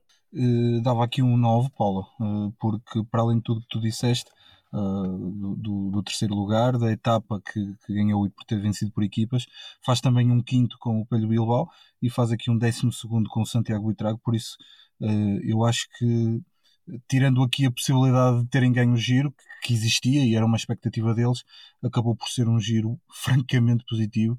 Uh, e tirando essa, essa exceção do primeiro lugar que não foi conquistado, uh, se calhar uh, acabou por sair melhor do que encomenda porque uh, ganharam muita coisa e afirmaram-se aqui como uma equipa fortíssima. Nuno, peço também uma análise, caso, a não ser que discordes, que eu suponho que não, desta não, análise não, não, à Bahrein. Peço-te a tua nota e a tua análise à Bora Ansgrove, equipa que ganha duas etapas, duas etapas, Sim. ganha com Lanand Kamna a etapa do Etna uh, e ganha aquela etapa com Jay Hindley em que, em que o Jay Hindley aproveita a qualidade dos reboques da Almeida uh, para chegar à frente da corrida e ainda sprintar pela vitória. Eu dou nota 10, eh, não só essas duas etapas, a camisola rosa, obviamente, mas também o facto de ter estado na origem da, da corrida, da etapa mais animada, a etapa de Turim, e depois também por ter integrado muitas fugas, ou seja, não foi uma equipa que se refugiou no seu, nos seus líderes, no seu líder eh, na defesa do seu líder e ficou apenas no pelotão. Não, foi lá para a frente, com o Ebnard Kamna a fazer muitas fugas. O Wilco Calderman também chegou a integrar algumas, portanto, nota 10, melhor era impossível para, para esta formação alemã. Acrescentar só que, uh, Bora também tem outro homem no top 10, Emmanuel Buchmann, fechou no sétimo lugar, e o Vico Kaderman, que perdeu uh, muito tempo na etapa do Blockhouse, uh, acabou por fechar top 20 em, décimo, em 17 lugar. Uh, Eduardo, agora, agora ficas sem o fava de falar aqui da Ineos Grenadiers, que não ganha qualquer etapa, fica com o segundo lugar deste, deste Giro de Itália. Olha, é difícil quantificar aqui com um número esta, esta exibição da, da Ineos no, no Giro. eu ficaria-me ficaria aqui por um 5, porque acho que todos os objetivos que tinham, que levavam para este giro e que trabalharam com certeza para eles, eh, esfumaram-se, uh, não conquistaram nada. Andaram de rosa, mas andar de rosa para a Ineos uh, é conquistá-la. Uh, não é só andar com ela durante alguns dias e isso não se, não se concretizou. Para além de não existir vitória de etapas, nem isso iria salvar, mas era pelo menos um ponto positivo aqui a destoar de todo o resto, que foi francamente mal. Por isso, um 5 uh, para não passar para, para uma nota negativa que, que se calhar também não era má, uh, mal atribuída. Não tenho que te perguntar, davas uma nota negativa ou achas que o 5 se adequa? Não, eu, eu acho que o 5 se adequa. Negativa também não, porque ao fim e ao cabo acabam por, por fazer um segundo lugar e não é coisa pouca, mas de facto é uma equipa que terá que rever a sua maneira de correr porque já está muito batido e lá está, não torna, não torna a corrida emocionante obviamente que nós sabemos que emoção, emoção é chegar ao final com, com a camisola rosa. Mas uh, não conseguiram, falharam, era o seu único objetivo. Foi uma equipa construída à volta do Richard Carapaz, e quando assim é, não se pode dar realmente uma nota muito mais alta. Também não é uma nota negativa, porque se fosse negativa, então o que é que iríamos dar a Israel, a Israel Startup Nation? Já lá chegaremos. Eh, foi a equipa que ficou em último na classificação da, das equipas, eh, portanto ainda nos faltam algumas. Eh, agora, provavelmente em sentido contrário, que dizer desta, desta Intermarché, o anti-Gobet Matrieu, a equipa de Binion Girmay, que foi das que mais animou este giro. Binion Girmay ganha, ganha uma etapa e infelizmente a seguir uh, tem que desistir porque levou com a rolha, uh, mas o Ian Hirt um, ganha a etapa 16 também para, para a Intermarché, fecha uh, em sexto lugar no top 10 e Domenico Pós ao vivo fecha no oitavo foi um giro para mais tarde recordar desta Intermarché? Completa, completamente, completamente. Eu acho que não só pelos resultados que tu já, que tu já mencionaste, mas também por toda hum, a história que foi criada com, com o Binian Guirmay, uh, a prestação que ele foi tendo. Eu, eu, eu, só não dou um 10, porque acho que possa ser talvez um bocadinho exagerado, mas dou um 9, 9,5, porque de facto uh, venceram etapas, tiveram essa história incrível com, com o Binian Guirmay, tiveram a, saída trágica dele também, e depois conseguiram ter dois ciclistas no top 10 para uma equipa como a Intermarché, que não tem as mesmas armas que os outros. Conseguir fazer um top 10 é fantástico. O Ian Hirt foi em crescendo e fez uma terceira semana incrível. O Dominic Posivi foi um pouco ao contrário, mas também muito afetado, perdão, muito afetado pela, pela queda que teve. E não, e não nos esqueçamos, ele tem 39 anos e no início do, de, deste ano estava desempregado. Portanto, conseguir terminar uh, no top 10 uh, do giro, fantástico resultado. Para mim, um 9,5 para a Intermarché, o antigo Bemar Trion. E um 10 para quem decidiu contratar Domenico Pós ao vivo.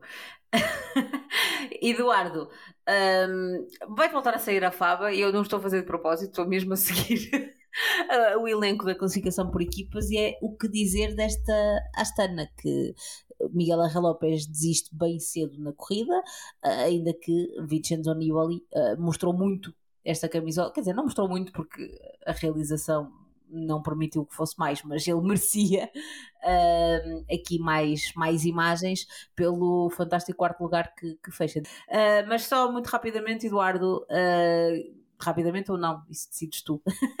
que nota dar a esta Astana uh, de Vincenzo Nibali e de Miguel Angel Lopes, que, que acabou por existir? Uh, acho que, hum, tendo em conta este giro fantástico, embora o último, com muita pena, do, do Nibali, um, eu não estava à espera que ele fizesse este quarto lugar. Obviamente que marcado, uh, impulsionado pelas, pelas existências todas de, de grandes nomes que que acabaram por acontecer, uh, mas acho que o Nibali tem, faz um giro fantástico, uh, um giro de muita luta, uh, com muito apoio na estrada e para além disso gostei muito também do Dombrowski, teve, fez um giro também bastante positivo. Um, pena a questão do Lopes, porque poderia entrar aqui na luta pela geral um, e se calhar, quem sabe, fazer melhor que o Nibali, mas acho que foi positivo, por isso eu daria aqui um 7 uh, e acho que é coerente uh, esta nota para, para a Astana. Também darias um 7, Nuno? Ah, que... eu, sabia, eu sabia que ia provocar aqui outra discordância. E, e, atenção, e atenção, eu adoro o Vincenzo Nibali e gostava muito que, que, ele tivesse feito aqui um giro, e fez, e fez um giro uh, grande nível, atendendo a que era o último, e ao facto de já não, já não ter grandes expectativas que ele conseguisse ficar tão bem classificado na, no GC, na classificação geral. Uh, mas de facto, fora, fora o nível, e, e eu não vi a Astana, tirando uma etapa em que o nível conseguiu pôs a Astana ali a trabalhar e a criar um bocadinho de, de frição numa descida, eu não vi a Astana em lado nenhum. E acho que isso é muito pobre porque se também não estava a dar grande apoio ao seu, ao seu principal líder, também não estava a fazer grande coisa nas fugas, não tem uma etapa para, para, para, para apresentar, penso que acho que nem um segundo lugar tem, portanto eu, eu não dava tanto, eu se calhar dava um, um, um, um 4 à Stana. Nossos queridos ouvintes, aguardamos aqui uh, o vosso desempate uh, entre o 4 do Nuno e o 7 hum, do, do nosso Eduardo. Um, em sentido contrário, provavelmente vão estar de acordo na nota da Trek Segafredo, ou pelo menos não estarão, entanto, uh, de desacordo, mas pergunto-te então, Nuno, uh, que nota é que darias aqui à, à Trek? Uh, portanto, uma vitória do Gio Ciccone, 10 dias de camisola rosa, décimo lugar do Juan Pedro Lopes que ainda leva a camisola branca. Eu acho que é um sólido 8 para, para esta equipa norte-americana, que acho que foi uma das, uma das que deixou a marca na, no giro e que também animou as fugas, com Balcão por exemplo. Uh, Eduardo, concordas com esta, com esta nota também? Uh, davas mais, davas menos? Não, eu até que voltava aqui a dar um 7, uh, ah, não muito distante do Nuno, porque acho que tinha legítimas aspirações a mais que o décimo lugar na geral. Eu estou a basear também muito esta, estas classificações, estas notas que atribuo uh, com o facto daquilo que é matemática, ou seja, aquilo que foi conquistado no final. Um, por isso, uh, décimo lugar de Juan Pedro Lopes, um, apesar da camisola branca, acho que fica aquém daquilo que era a expectativa da, da Trek quando tem Molema e, e Chicone.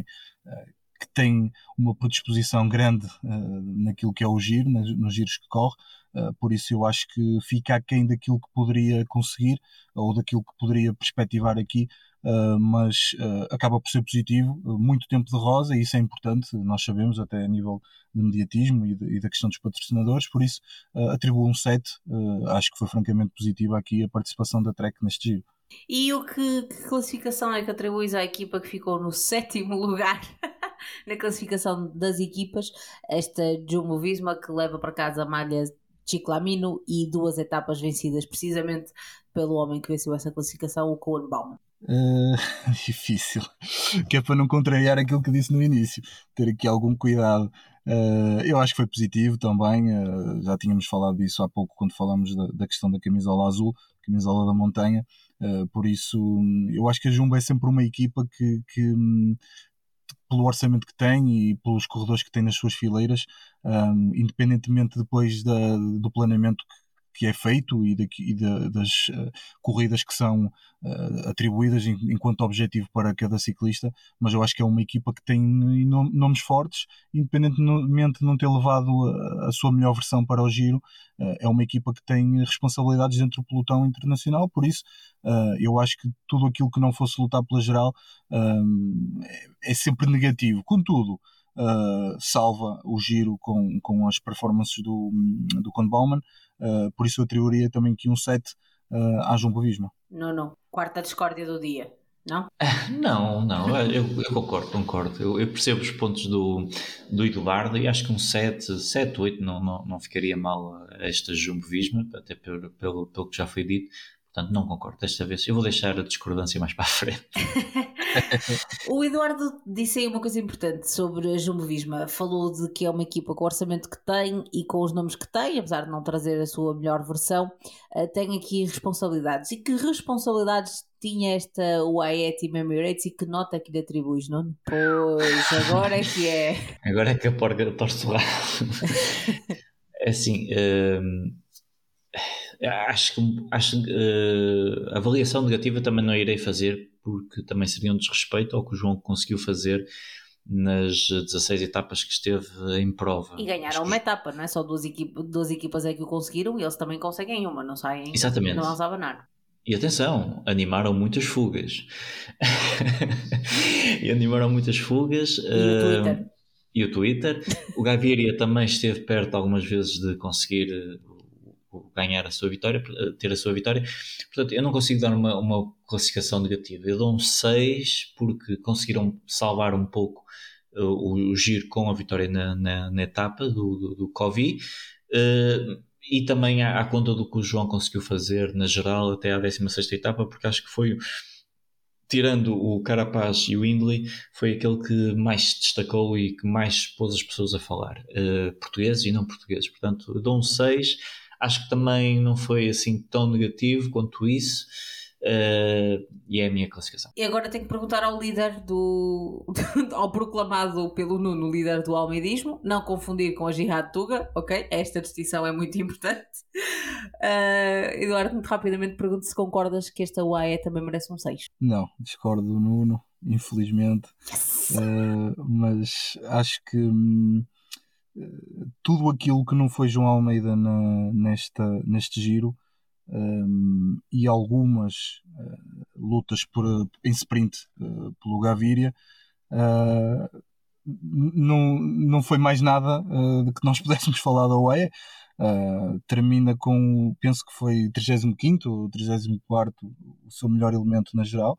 Um, por isso ganham uma etapa, salvam o giro com uma etapa no final Uh, todas as questões de mau planeamento uh, que possivelmente poderíamos aqui ter pano para mangas para falar, uh, mas não vou entrar por aí porque já, acho que já deixei a minha opinião muito vincada face a esse tema. Um, acho que foi, foi negativa a participação da UAE, um, apesar de ter animado fugas, um, acho que houve algum descontrolo naquilo que era a definição de prioridades, uh, aquilo que era uh, a luta pelos seus objetivos, um, e acho que isso é, é destacar. Um, e, não, não me refiro apenas à questão do João, acho que a determinada altura houve algum descontrolo em, relação àquilo que eram as suas prioridades. Por isso, um, eu atribuiria aqui um 4, apesar da vitória do uh, no final, na, na, na etapa 20, uh, porque um, a UAE, e mais uma vez tenho de dizer isto, a UAE é uma equipa com um orçamento gigante, é uma equipa que tem de estar na luta por todas as, uh, as provas, as grandes voltas, um, e depois do João Almeida sair, desapareceu completamente do mapa. E acho que a UAE não se pode reduzir a isto, por isso atribuiria aqui um 4. Muito bem, fica aqui a nota negativa do Eduardo à Team Emirates. Mais uma vez, uh, aguardo para, para ver aquilo que vão ser o, as notas dos nossos ouvintes. Uh, Eduardo, perguntava-te, noutro sentido, o que dizer desta Team Bike Exchange, que vinha com expectativas de vencer o Giro. Uh, tu próprio, uh, tinhas expectativa de que Simon Yates pudesse finalmente uh, fazer as pazes com esta, com esta corrida e vencer o Giro, tal não aconteceu. E ele vence duas etapas, ainda assim, mas acaba por não terminar uh, a prova. Mas a Bike Exchange sai daqui com as duas etapas do Yates, mais a vitória do Sobrera no último contrarrelógio, sendo que uma das vitórias do Yates já tinha sido no primeiro contrarrelógio. que nota que te merece esta Team Bike Exchange? Esta é muito difícil. Esta é mesmo difícil, Paulo. Hum, é assim, são três etapas. Ah, são três etapas. Ah, uma equipa, desculpem, mas fraquíssima, ah, à volta do, do, do, do Simon Yates. Um, mas ele, também não tem muito melhor. É isso, estávamos à espera aqui de um one-man show, não é? Do, do Simon Yates, completamente. Acho Agora, importante dizer isto. Sem dúvida. Uh, três vitórias em etapa, uh, independentemente de duas delas serem contra-relógio, o que, o que eu acho que até uh, acaba por enobrecer mais aqui as vitórias. uma delas completamente inesperada, a, a, etapa número 2, o, o contra-relógio de Budapeste. Acho que ninguém apostava no que o Yates ia ganhar essa etapa e ganhou muito bem. por isso, três etapas eu acho que já é aqui um número bastante considerável face é essa falta de, entre aspas, não é falta, acho que é, é muito desprezar aqui os, os ciclistas da, da, da Bike Exchange, mas uh, não tinham uma equipa à medida do, do, do Yates, uma equipa francamente aquém. Uh, por isso eu diria aqui um, um 6, porque três etapas são três etapas, e tendo em conta que o seu nome maior uh, acaba por deixar uh, o giro aqui quase a meio, um, poderia, se ele estivesse em forma, até lutar pela, pela vitória. Uh, não sabemos o que é que ele poderia conquistar nas, nas etapas, porque estava bem uh, nas fugas em que estava a entrar. Uh, uma, delas, uma delas acabou por resultar e até ganhou uma etapa, por isso eu daria aqui um 6, porque três vitórias é, é de louvar. Não, três vitórias realmente não são de, de menosprezar, seja para, para que equipa for, até porque não foram muitas a vencer neste giro e apenas três Uh, tiveram três vitórias, uh, nomeadamente a Bike Exchange, a Alpecin e a Groupama. Uh, Pergunto-te muito rapidamente se concordas com, com esta nota, que tem que ser positiva, se estavas à espera de melhor desta Bike Exchange, se calhar não da Bike Exchange, mas talvez de Simon Yates.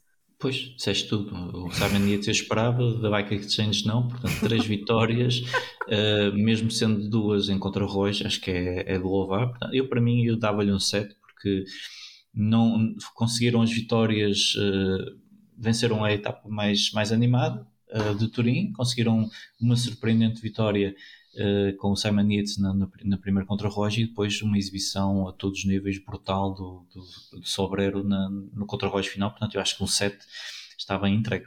Muito bem, 7 é entregue à Team Bike Exchange uh, e agora sou, não sou mulher de apostar, mas vou apostar que não vamos estar dar um set à próxima equipa da lista, que é Nuno. Estás pronto? A Movistar. A Movistar, de Alejandro Valverde, que aos 42 fechou, eu estava a confirmar se são 42, acho que sim. São, uh, são, fechou, são. exatamente, aos 42, uh, fechou em décimo primeiro lugar este Giro de Itália. Ele que não era o líder, o líder era o Ivan Ramiro Souza, uh, que ficou aqui em quadragésimo 49 lugar. Que nota te merece esta Movistar? Pois, é assim, por muito, por muito que eu gostasse, que eu gosto do Alberto, do Alejandro Valverde, e realmente é digno, é, é, de louvar que aos 42 anos ainda queira andar com, com pequenos, mas uh, tirando o Valverde e às vezes o Pedreiro nas fugas, eu, não via Movistar e, portanto, eu dou um 4 à equipa espanhola. Eh, eu vou citar aqui um tweet do Alan Almeida, é um brasileiro uh, com, quem, com quem nos damos bem, particularmente o, o, o nosso David, uh, e ele dizia uma coisa que teve acerca da Movistar, que ele também fez aqui, este exercício que nós estamos a fazer, uh, ele também o fez, um, e acerca das, das equipas que na World Tour convidadas, equipas italianas, que já vamos falar, fazia análise e dizia, terminava dizendo que não há mais o que esperar deles, ou seja, da, da Eulocometa, da Bardiani e da Androni, uh, mas depois terminou dizendo talvez a Movistar devesse virar uma equipa convidada para ver se ela reage. Uh, achas que isso podia resultar, Eduardo? Uh, não sei o que é que vai resultar com a Movistar. Um, isto, foi, isto foi mal demais. Um, eu acho que o Nuno foi bastante solidário com a, com a malta espanhola aqui a dar-lhe um 4, porque eu acho que isto foi muito negativo mesmo.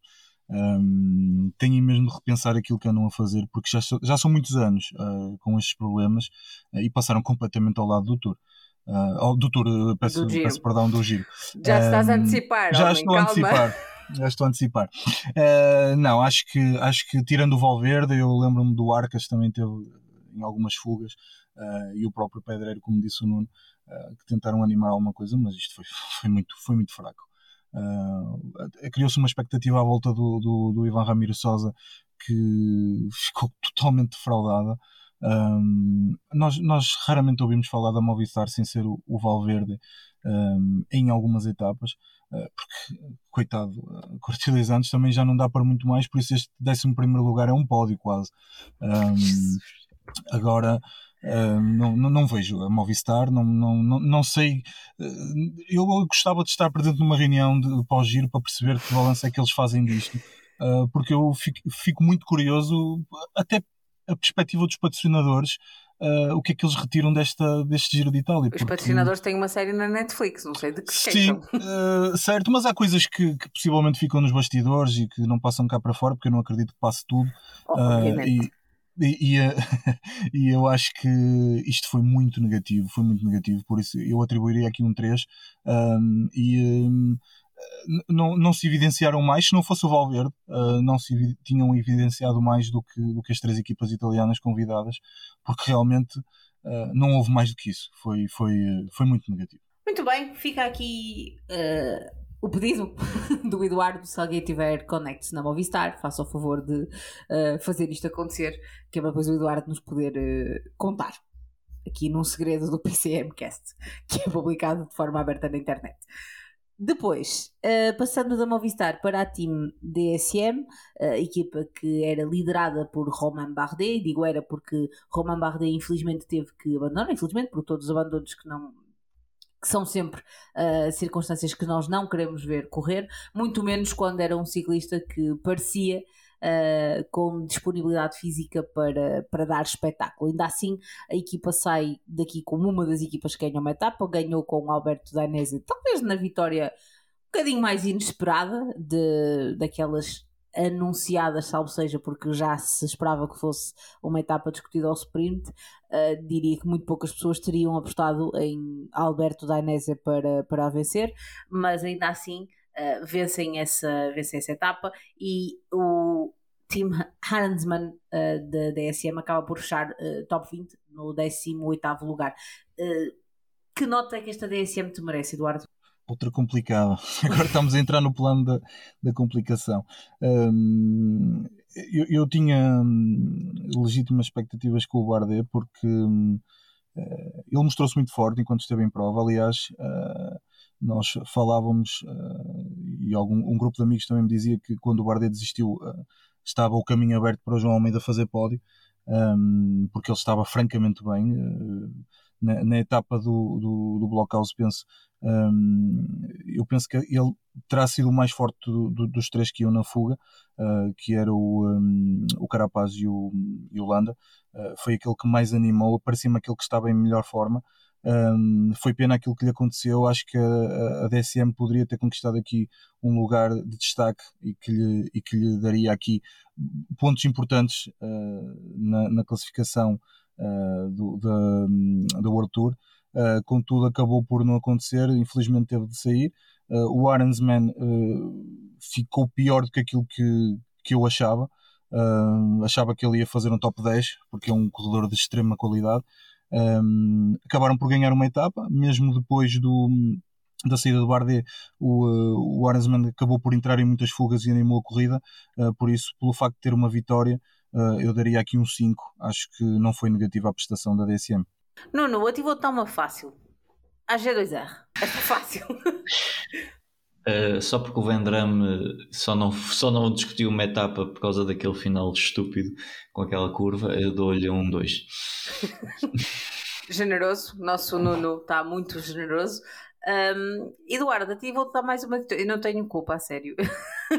Estás a ficar agora com os difíceis. Um, Education Easy Post, uh, equipa que sai sem qualquer vitória da etapa, apesar de Magnus Corte muito ter feito, muito ter tentado, particularmente nos últimos dias, uh, mas termina com um nono lugar na geral, nono lugar de Ucarti, que, que só nesta última semana é que, é que apareceu, uh, não muito, porque a realização também não, também não quis, mas que, que nota é que te merece esta Education?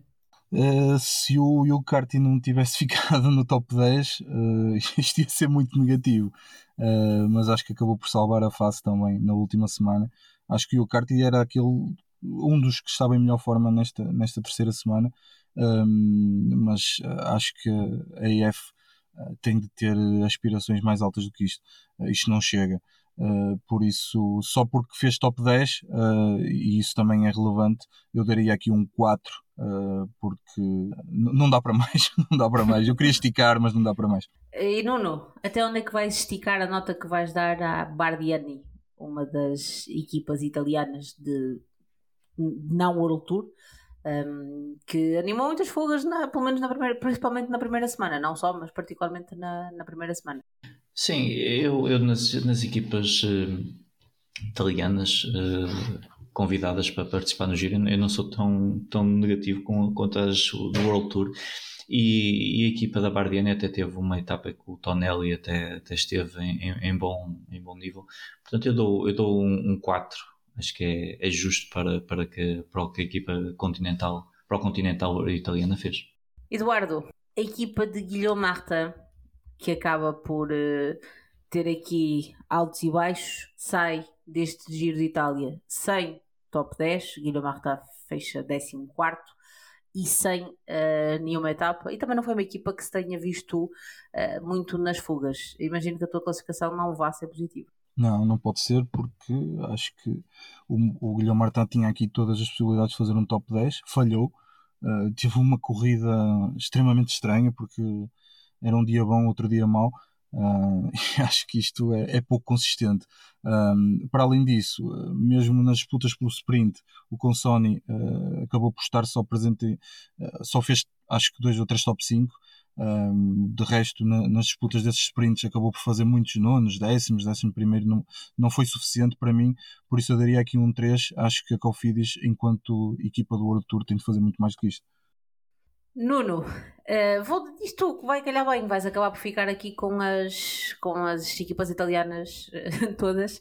Uh, Pergunto-te que nota dar a esta Eolo Cometa, Eolo Cometa que teve Diego Rosa animar um bocadinho uh, de forma morna, acho que foi a expressão que tu mesmo usaste uh, há bocadinho. Uh, esta luta pela classificação pela montanha e tem Lorenzo Fortunato, que não acaba por não ganhar nenhuma etapa, aliás, nenhuma destas, nenhuma das equipas de, de escalão inferior ganhou qualquer etapa neste Giro de Itália, mas Lourenço Fortunato acaba por fechar 15 ele o ano passado já tinha fechado 16 se não me falham os apontamentos. Um, Pergunto que nota que, que te merece esta Eurocometa. Ah, eu sei, claramente uma nota positiva, até porque depois tivemos o Vincenzo Albanese que ainda faz uh, terceiro, um, terceiro lugar na, na, etapa de, de Jesse, vencida pelo Binion Guermay. Portanto, pelo que tu disseste, animou, animou e andou alguns dias com a camisola azul com o Diego Rosa, tive o Vincenzo Albanese a discutir uma etapa e ainda teve o Lorenzo Fortunato a terminar no 15 lugar para uma equipa para o Continental não é nada mal, portanto uma, uma avaliação claramente positiva para, para ele comentar. Muito bem, e a nossa Quick Step, Eduardo, eh, que até começa relativamente bem, vence a terceira etapa, a primeira etapa eh, de sprint é, eh, termina com a vitória de Mark Cavendish, Uh, mas se calhar o, o, giro da Quickstep não passou muito disto e ficou ali nos primeiros três dias na Hungria. Se calhar nunca chegaram muito bem à Itália, não sei. A bagagem ficou pelo meio. Pois, pareceu. Uh, não, para além da vitória, vimos o, o Mauro Schmidt e o Mauro Van Svenen muito ativos uh, em quase toda, toda a prova. Estiveram sempre à procura de mais qualquer coisa, pelo menos mais uma vitória. mas acho que a Quickstep, sendo uma equipa talhada para vitórias da etapa, uh, sair do giro com apenas uma fica aquém daquilo que é as suas expectativas, se bem que para aquilo que é a luta pela geral nós sabemos o, o que é que vale esta, esta quick step, não é para isso que, que, que, corre o giro, com certeza. Uh, por isso, uh, apesar da vitória do Cavendish, acho que uh, foi negativa, mas eu também acho que eles não estavam à espera de muito mais. a própria equipa não devia estar à procura de, de, mais coisas. Por isso, eu acabo por dar aqui um 4, uma vitória de etapa, é sempre uma vitória de etapa, mas acho que podiam ter feito muito mais, porque são equipa, é uma equipa talhada claramente para, para caçar etapas. Nuno, última das, das equipas das equipas italianas, a Drone Hopper Androni, um, que também animou as fugas, mostrou o equipamento e dessas, desse, desses equipamentos tivemos imagens que chegam. Uh, portanto, dado que tiveste a oportunidade de olhar tantas vezes para, para estes equipamentos, que nota é que isto te merece? Acho que cumpriram o seu, o seu objetivo, uh, foi, foi estar uh, nas fugas um, e conseguiram já um contrato para o Nathaniel Desfastian, que penso que vai para a Trek. Agora já não sei, vi. Sim, acho que é isso. É, eu penso que vi a notícia, portanto acho que é uma, uma boa prestação. Tinha alguma esperança no que é que o Jefferson Cepeda podia fazer, não, não foi concretizada, uh, mas de qualquer das formas, um 4, 4, 4,5. Vá. Ele com, ainda recurso ele consegue uma positiva. Quem vai ter certamente melhor nota do que um 4,5 é a nossa Alpacine Fênix, uma das equipas que mais etapas venceu. Venceu 3 com 3 ciclistas diferentes. Matthew Van Der Poel venceu a etapa 1. Uh, depois deixa-me consultar aqui os apontamentos que não sei tudo de cor, desculpem. Uh, o Dresde Bond ganhou a etapa 18 e falta uma aqui pelo meio. O Oldani. O Oldani, exatamente, que também ganha a etapa 12, ou seja, foi, foi aqui um giro muito animado. Um, a equipa que ficou Uh, intimamente ligada ao ananás na pizza. Uh, primeiro pergunto-te que classificação é que dás à, à corrida efetiva. Uh, podemos falar do ananás na pizza a seguir. Uh, olha, muitas conquistas aqui da, da Alpecin Fênix, para além das três vitórias, uh, podia ter, ganhado, podia ter ganho outras tantas, porque fizeram aqui alguns uh, terceiros lugares e quartos lugares. Um, uma equipa que sabíamos que não tinha qualquer aspiração na geral, exceto para, para o Alberto Contador, não é? que achou que o Vanderpool podia fazer pódio. Um, ah, mas... sim, se fores, se fores avaliar por aí, se calhar vai ter menos de 4,5. Não, não. uh, por isso, uh, três vitórias, animação total das fugas. Possivelmente o Vanderpool foi aquele que, o ciclista que mais apareceu nas imagens televisivas, uh, para além de ter sacado uns cavalinhos no Fedaia e ter levado uns quantos ananases, e até a própria equipa depois foi convidada a receber alguns ananases durante, durante a corrida. por isso, eu acho que foi uma, uma Alpecin que superou as expectativas, uh, principalmente porque as vitórias não foram todas do, do, do uh, foram também do Oldani e do, do Dresdebon, uh, eh, e acho que um, foram, são três vitórias que são muito importantes para o Alpecin Fênix porque é uma grande volta uh, e não levava, para além do Vanderpool, não levava o Merlier nem o, nem o Jasper Philipsen, que são sinónimo de vitórias, por isso eles estavam guardadas para outras aventuras que aí vêm. Por isso, três vitórias com estes nomes a, força com que o Vanderpool se apresentou neste e o próprio teste que ele fez em muitas etapas de montanha uh, eu acho que foi muito positiva e eu Alpecin Fênix uh, independentemente de, de, poder criar aqui alguma questão mas eu daria aqui um 8 porque gostei muito da, da, da Alpecin neste, neste giro. Nuno, eu antes de pedir a nota da Groupama, eu tenho que te perguntar se não há aqui uma oportunidade uh, qualquer eh, de aproveitar esta questão dos ananases uh, com esta equipa aí, com a malta dos Açores.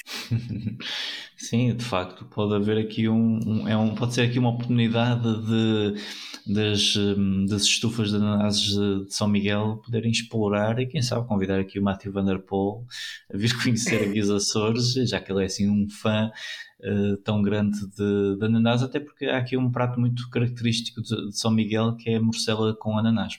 Fica o convite a Matthew Van Der Poel, alguém que envie o link, uh, o link disto para ele, para ele ouvir. Uh, que está convidadíssimo. Uh, nós vamos todos com ele comer morcela com, com um ananás.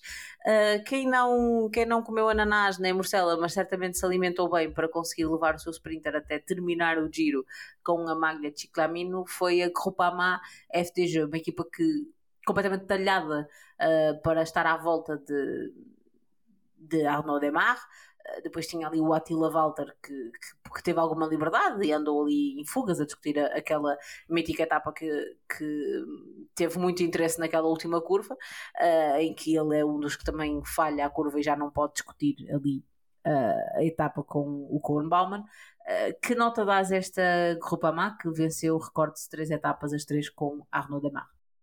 Eu não tenho dúvidas nenhumas em dar uma nota 9, porque a equipa propôs a vencer uh, sprints, propôs a vencer ciclamino. E venceu o sprint e, venceu o e venceu o sprint e venceu o ciclamino. Portanto, só não dou 10, porque se calhar gostaria de ver o Attila Dalter um bocadinho melhor classificado, ele faz 35, mas estava sozinho, não podia fazer melhor do que isso, ainda, ainda esteve na discussão de, de, uma etapa, como tu bem disseste, portanto, no, nota de 9 para, para a equipa francesa, fez o trabalho que tinha a fazer e levou uh, para casa tudo aquilo que se propôs a levar. Outra equipa que se propôs a levar etapas ao sprint para casa e talvez a Chiclamino era a Loto Sodal, mas isso acaba por não acontecer. Caleb Ewan cai várias vezes, cai logo na primeira etapa, quando, iria, quando ia tentar discutir a vitória da etapa com Matthew Van Der Poel e Binian Girmay, logo na etapa 1. Um, mas acaba por sair com uma vitória da etapa, a vitória de Thomas de Gent na etapa 8. Uh, eh, o Rei das Fugas voltou aqui a deixar a sua marca e venceu nove anos depois, se não me falha a memória. Assumo que este seja o, da o dado que vai salvar aqui um bocadinho a nota da Loto Sudal, não é, Eduardo? Sim, uma vitória. Uh, o Arm Vanuk também acabou por por estar em algumas fugas, mas o Caleb Ewan passou completamente ao lado. Uh, acho que o Ewan E ao lado do giro, giro ao lado dele. Sim, sim. e ao lado da estrada, às vezes. Ao lado da estrada. ele, acho que o Caleb Ewan é vitórias e sair de uma grande volta. Uh, e ele até durou mais do que eu pensava. Uh, sair de uma grande volta sem uma vitória é, é francamente negativo. Uh, acabam por ganhar uma etapa, ganham a classificação dos deguentes, uh, que dá aqui logo um pontinho positivo também. Uh, por isso eu daria aqui um, um, um 4, porque eu acho que uma vitória não chega para, para a Loto Sodal numa grande volta. Uma equipa que tem o Caleb Ewan tem de aspirar a mais, por isso um 4. e, mas acho que foi uma equipa que também passou muito ao lado deste, deste giro. Nuno, guardei o bombom para ti. vou relembrar que esta classificação é de 0 a 10 Uh... já precavendo já precavendo uh, qualquer coisa que, que possas querer peço-te para ficares dentro dessa escala uh, e classificares aqui a Israel Premier Tech que pronto, não sei eu não vi mas, mas calhar eh, foi só o erro da realização. Pois, é assim, eu não vou dar nota porque é como tu dizes, eu não posso avaliar uma coisa que, que, não, vi, que não vi. Muito, muito pobre, muito pobre. Uh, a equipa.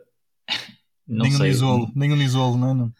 Nem o Nisolo, eu acho que ele ainda faz um terceiro lugar, mas epá, sinceramente não. É que nem em fugas. Portanto, não sei, eu não vi, eu não vi Israel, portanto acho que foi, foi um mais valia ter ficado, terem ficado em casa porque ter dado lugar a outra equipa para o Continental que certamente teriam feito melhor. Pois, curiosamente, e vou voltar a citar os tweets do Alá Almeida, eu convido toda a gente a ler essa thread que acho que também tem opiniões aqui, algumas bem diferentes daquilo que nós estamos aqui a avaliar, uh, mas sempre interessante. E ele diz uma coisa, uh, penso que sobre Israel, precisamente.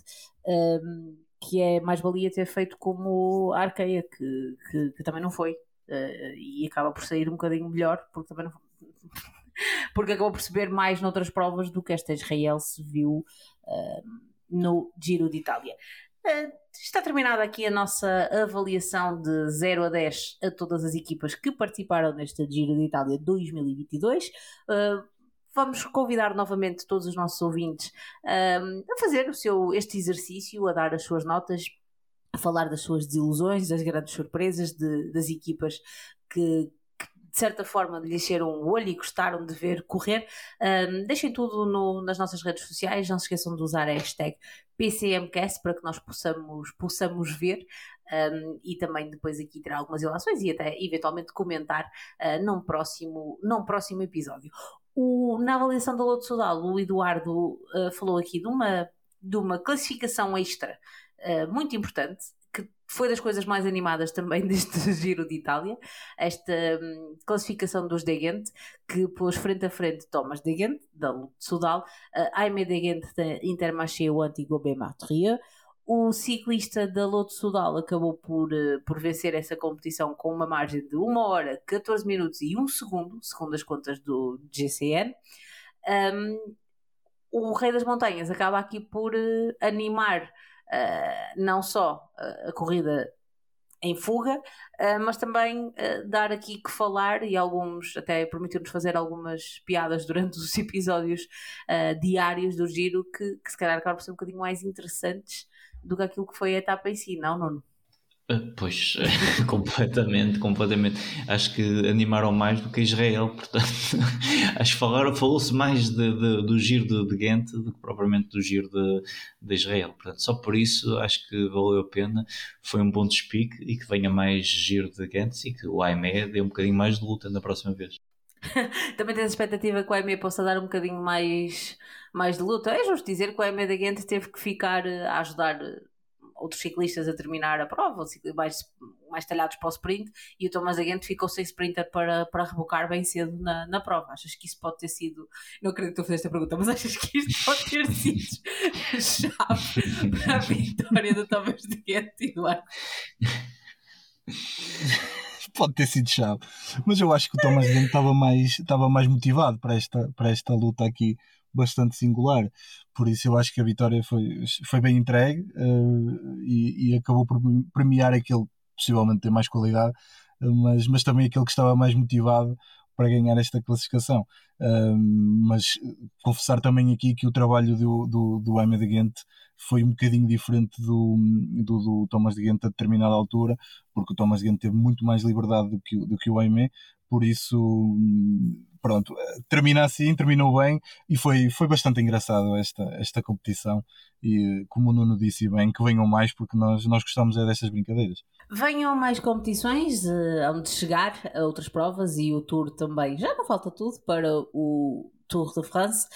Uh, eu posso desde já fazer aqui uma pequena antevisão do Tour e de coisa que eu estou muito ansiosa para ver, que é o trabalho de casa da nossa ouvinte e nossa patrona, Matilde Peniche. Passem no uh, Twitter da Portuguese Cycling Magazine para verem que a Matilde foi a nossa patrona, entrou no jogo das apostas e fez um trabalho de casa uh, extraordinário, melhor do que o meu. Vou aqui admitir desde e já. Meu, e meu também. desde já isso. Um trabalho exaustivo. Uh, fica aqui um abraço a todos os nossos patronos, mas em particular aqui à Matilde que partilhou este, este grande trabalho de análise que fez uh, e provavelmente teremos, uh, teremos um podcast de acompanhamento uh, especial do tour como tivemos neste, neste giro. E digo, fica desde já o convite a todos para se juntarem com patronos neste, nesta luta saudável pela, pelo jogo das apostas que os nossos patronos levaram bem a sério e nós, à exceção do Nuno, honra, honra lhe seja feita. Obrigado, Nuno, por uh, defenderes aqui a honra da equipa do PCMcast. Um, mas os nossos patronos uh, vieram aqui para mostrar que, que não vieram brincar e nós, se calhar, no, no tour vamos ter que dar um bocadinho da perna se não, se não queremos acabar todos em último. Uh, dito isto, Eduardo, Nuno, vou-vos perguntar se querem deixar mais alguma nota, se sentem que há algo que queiram acrescentar ao, que aquilo, ao que aqui já foi dito? Olha, da minha parte, Paulo, é só deixar aqui sublinhar, porque é muito importante, um, muito obrigado a todos aqueles que, que, nos acompanharam durante as três semanas, que foram fantásticas. Estou um bocado nostálgico hoje, porque isto sem giro não é a mesma coisa. Uh, andava perdido, quase. Uh, de tarde parece que não tinha nada para fazer, apesar do trabalho de ser muito, mas o giro faz falta para, para a gente ocupar a cabeça. Contudo, uh, um muito obrigado a eles, porque hum, acho que, e já falamos sobre isto, foi muito importante a interação que tivemos e saber que está alguém do outro lado sempre prestes a ouvir-nos, a apoiar-nos, é, é de louvar, por isso sublinho novamente, muito obrigado a eles. Faço minhas as palavras do Eduardo, que o Eduardo tem um jeito de caraças. Uma pessoa tem que dar uh, crédito a quem o tem, não é? portanto não vale a pena. Não, de facto foi, foi um prazer uh, poder acompanhar diariamente o, giro de, o Giro de Itália, mesmo, mesmo no, no, com, com a etapa, com, com o episódio de, de antevisão e de, e de rescaldo junto dos nossos patronos, patronos e também uh, semanalmente aqui com, com, com, os nossos ouvintes uh, no, no PCMcast venha o Tour, porque realmente eu estou como o Eduardo, é que nem giro, nem, nem corrida nenhuma, portanto isto aqui ficou um bocadinho um vazio por, por fechar. Antes do Tour, e aqui pelo meio deste rescaldo do giro e do antevisão do Tour uh, e da Odisseia que será fazer isto no Tour também, uh, haverá outras corridas, nós continuaremos aqui uh, todas as semanas no PCMcast, podcast que será sempre de acesso livre, estes episódios especiais acontecerão nas grandes voltas, já me estou aqui a comprometer com, com as grandes voltas, uh, todas, portanto, uh, já afirmando que também vamos fazer a volta, porque já começamos, porque não, não é? Um, mas independentemente de poderem se juntar a estas atividades ou não, não deixem de nos ouvir, não deixem de passar um, no, no, nas nossas redes sociais, não deixem de passar no site da Portuguese Cycling Magazine, uh, vão partilhando, vão, inter, vão interagindo connosco, utilizem a hashtag PCMcast sempre que queiram discutir assuntos de ciclismo, porque é para isso que nós cá estamos e nós uh, divertimos-nos imenso a fazer isto, uh, porque sabemos que vocês estão desse lado. Obrigado por nos ouvirem mais uma vez. Uh, obrigado, David, pela edição que vais fazer a isto. Uh, e até para a